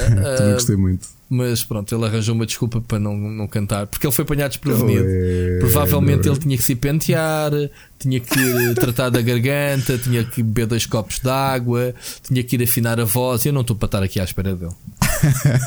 Desculpem lá, mas pronto. Muito bem, Ricardo, 2 horas e 5. Olha, o tempo voou, eu nem tinha visto, nem olhei, não estava a controlar o tempo. Um, falámos tudo o que tínhamos para falar. Acho que alguma coisa queres acrescentar esta semana? Alguma recomendação Não, extra? Nada. Um... nada. Para a semana falamos de calendário de concertos ou sugestões de concertos. Ah, já prometeste isso a semana passada, estás a falhar. Eu sei, não, mas fica para a semana que já está longo demais. Estás a falhar com as tuas, eh, os teus apontamentos. Sabes que agora temos uma responsabilidade adicional. Que há pessoal que vai aos concertos e vai ver filmes e vai jogar League of Legends vai, mediante as nossas recomendações. Eu sei, eu sei, há outras sei. pessoas que vão jogar board games, porque estás a ver, eh, nós influenciamos a nós próprios e a outros. É? Já agora só uma nota: o que eu passei mais tempo a jogar no fim de semana é um dos meus jogos favoritos de sempre e que eu tinha mesmo de voltar a jogá-lo lá vem, tinha vontade. Lá vem ele cu de sempre. Não, mas eu já ouviste falar dele. Qual já é? falar dele, já falei dele aqui, só que não o jogo há muito tempo. Broken Sword, o primeiro. É falar sério. Sim. Tem água no bico. Bico. E pronto, e é isto. O primeiro Broken Sword é uma das melhores aventuras point and click sempre, excepto, excepto o puzzle da, a da porcaria da cabra. É pá, apetece-me yes. dizer mais nada, só de me lembrar dela. E queres saber como é que eu resolvi esse puzzle? Como? Não havia internet na altura, lembra-te que eu uhum. não havia internet, não havia soluções. Então, ou descobres, ou então eu metia muita gente a jogar o jogo, o meu irmão, o, meu amigo, e pessoal na sua casa, neste tipo de jogos, cada vez que alguém estava encravado num puzzle, ligávamos, um, ligávamos telefone, estás a ver? Marcávamos números uh, naquelas rodas que havia nos telefones, discar números, em que dizíamos assim: Olha, sou muito bom, então, é pá, já está, já passaste aquela, diz lá como é que é, é pá, isso agora, e pronto, e depois com o peito feito, ao telefone, nada de internet, lá está. Contávamos como é que se passava a cena para ouvirmos do outro lado. Ei, é fogo, como é que eu não me lembrei disso? Olha, é, é. no caso da cabra, foi uma coisa totalmente diferente. Tava, tinha um gajo um gajo, fomos, um amigo foi lá à casa, estávamos a jogar o jogo e estávamos a, a pá, bater com os cornos na parede, não sabíamos por onde avançar, mas sabíamos que tínhamos que passar pela cabra. E chegou lá um gajo e, e disse: Então, mas eh, explica-me lá o que é que, que, é que estava. E, e, eu estava a explicar ao gajo: Olha, preciso passar pela cabra e essa cana não me deixa. E sem querer fiz os dois cliques, que é um para a frente e um para trás de repente, que é fintar a cabra, não é? Minha... Exato. E fiz isso.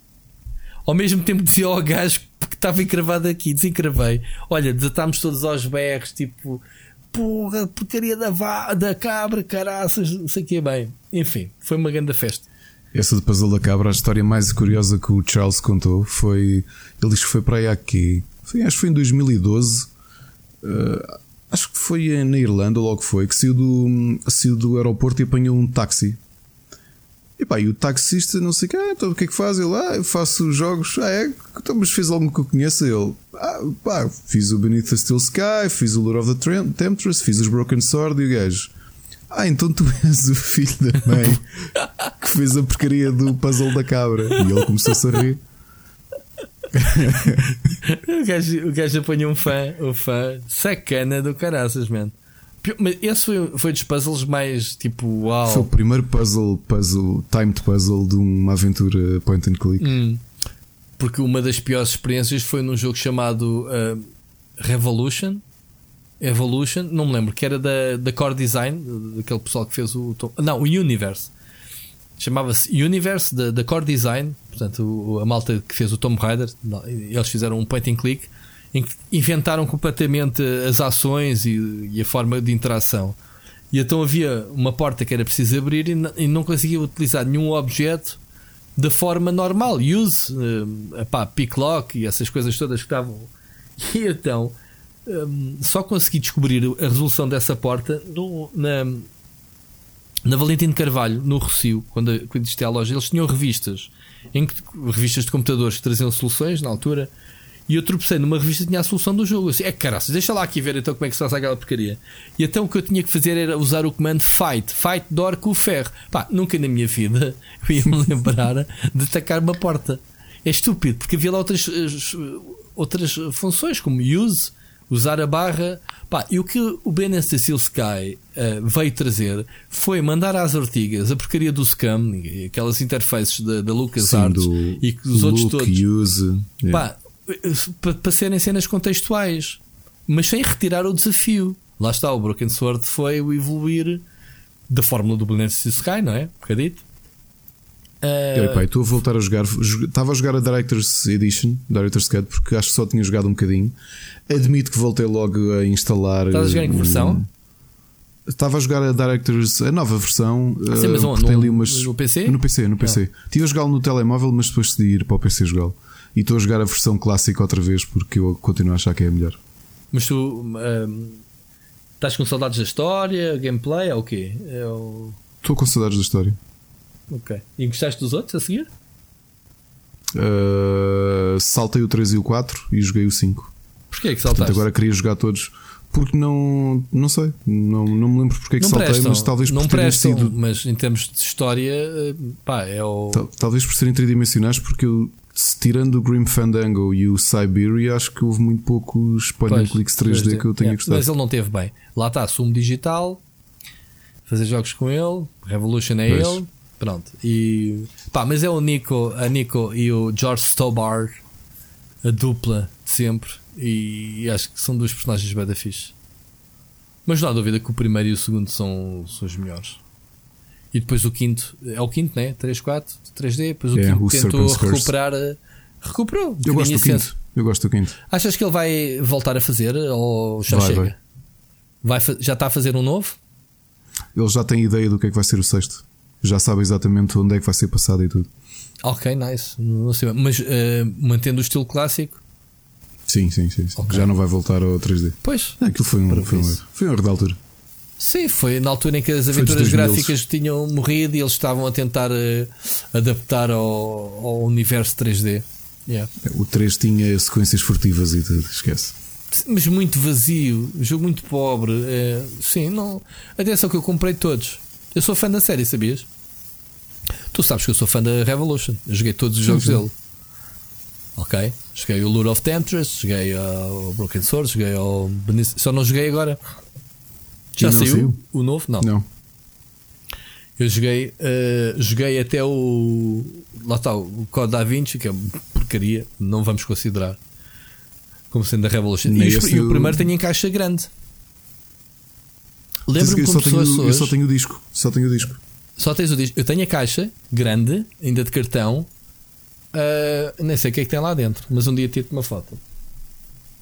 Espera uh, aí que eu tenho aqui o jogo à mão. Espera aí.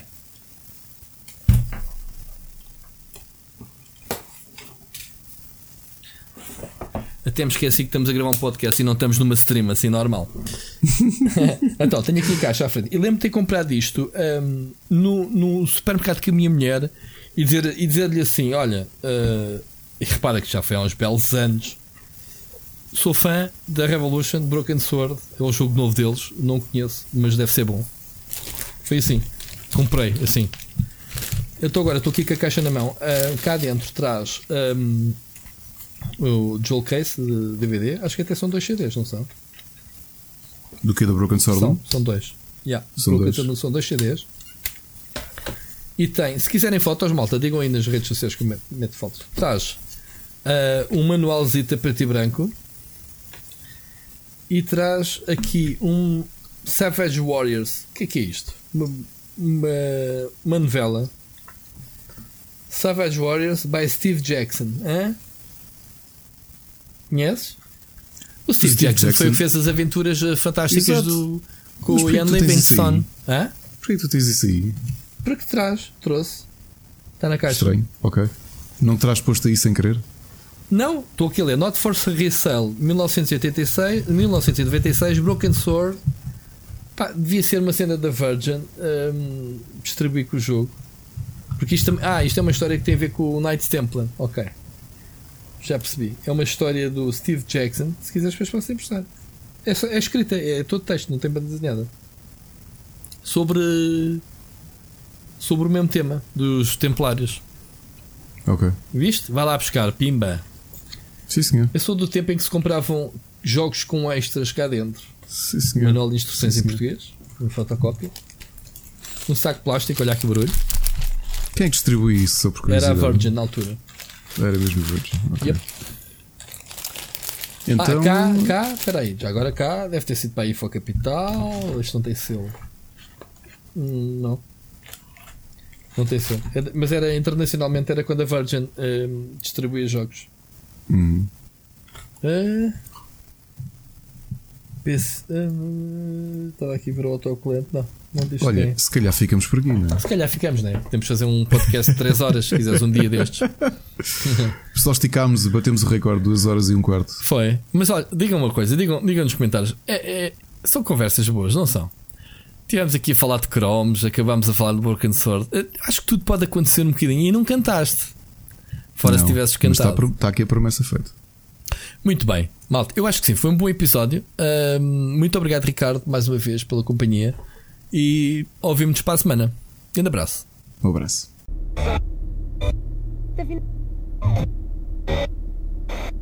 Okay.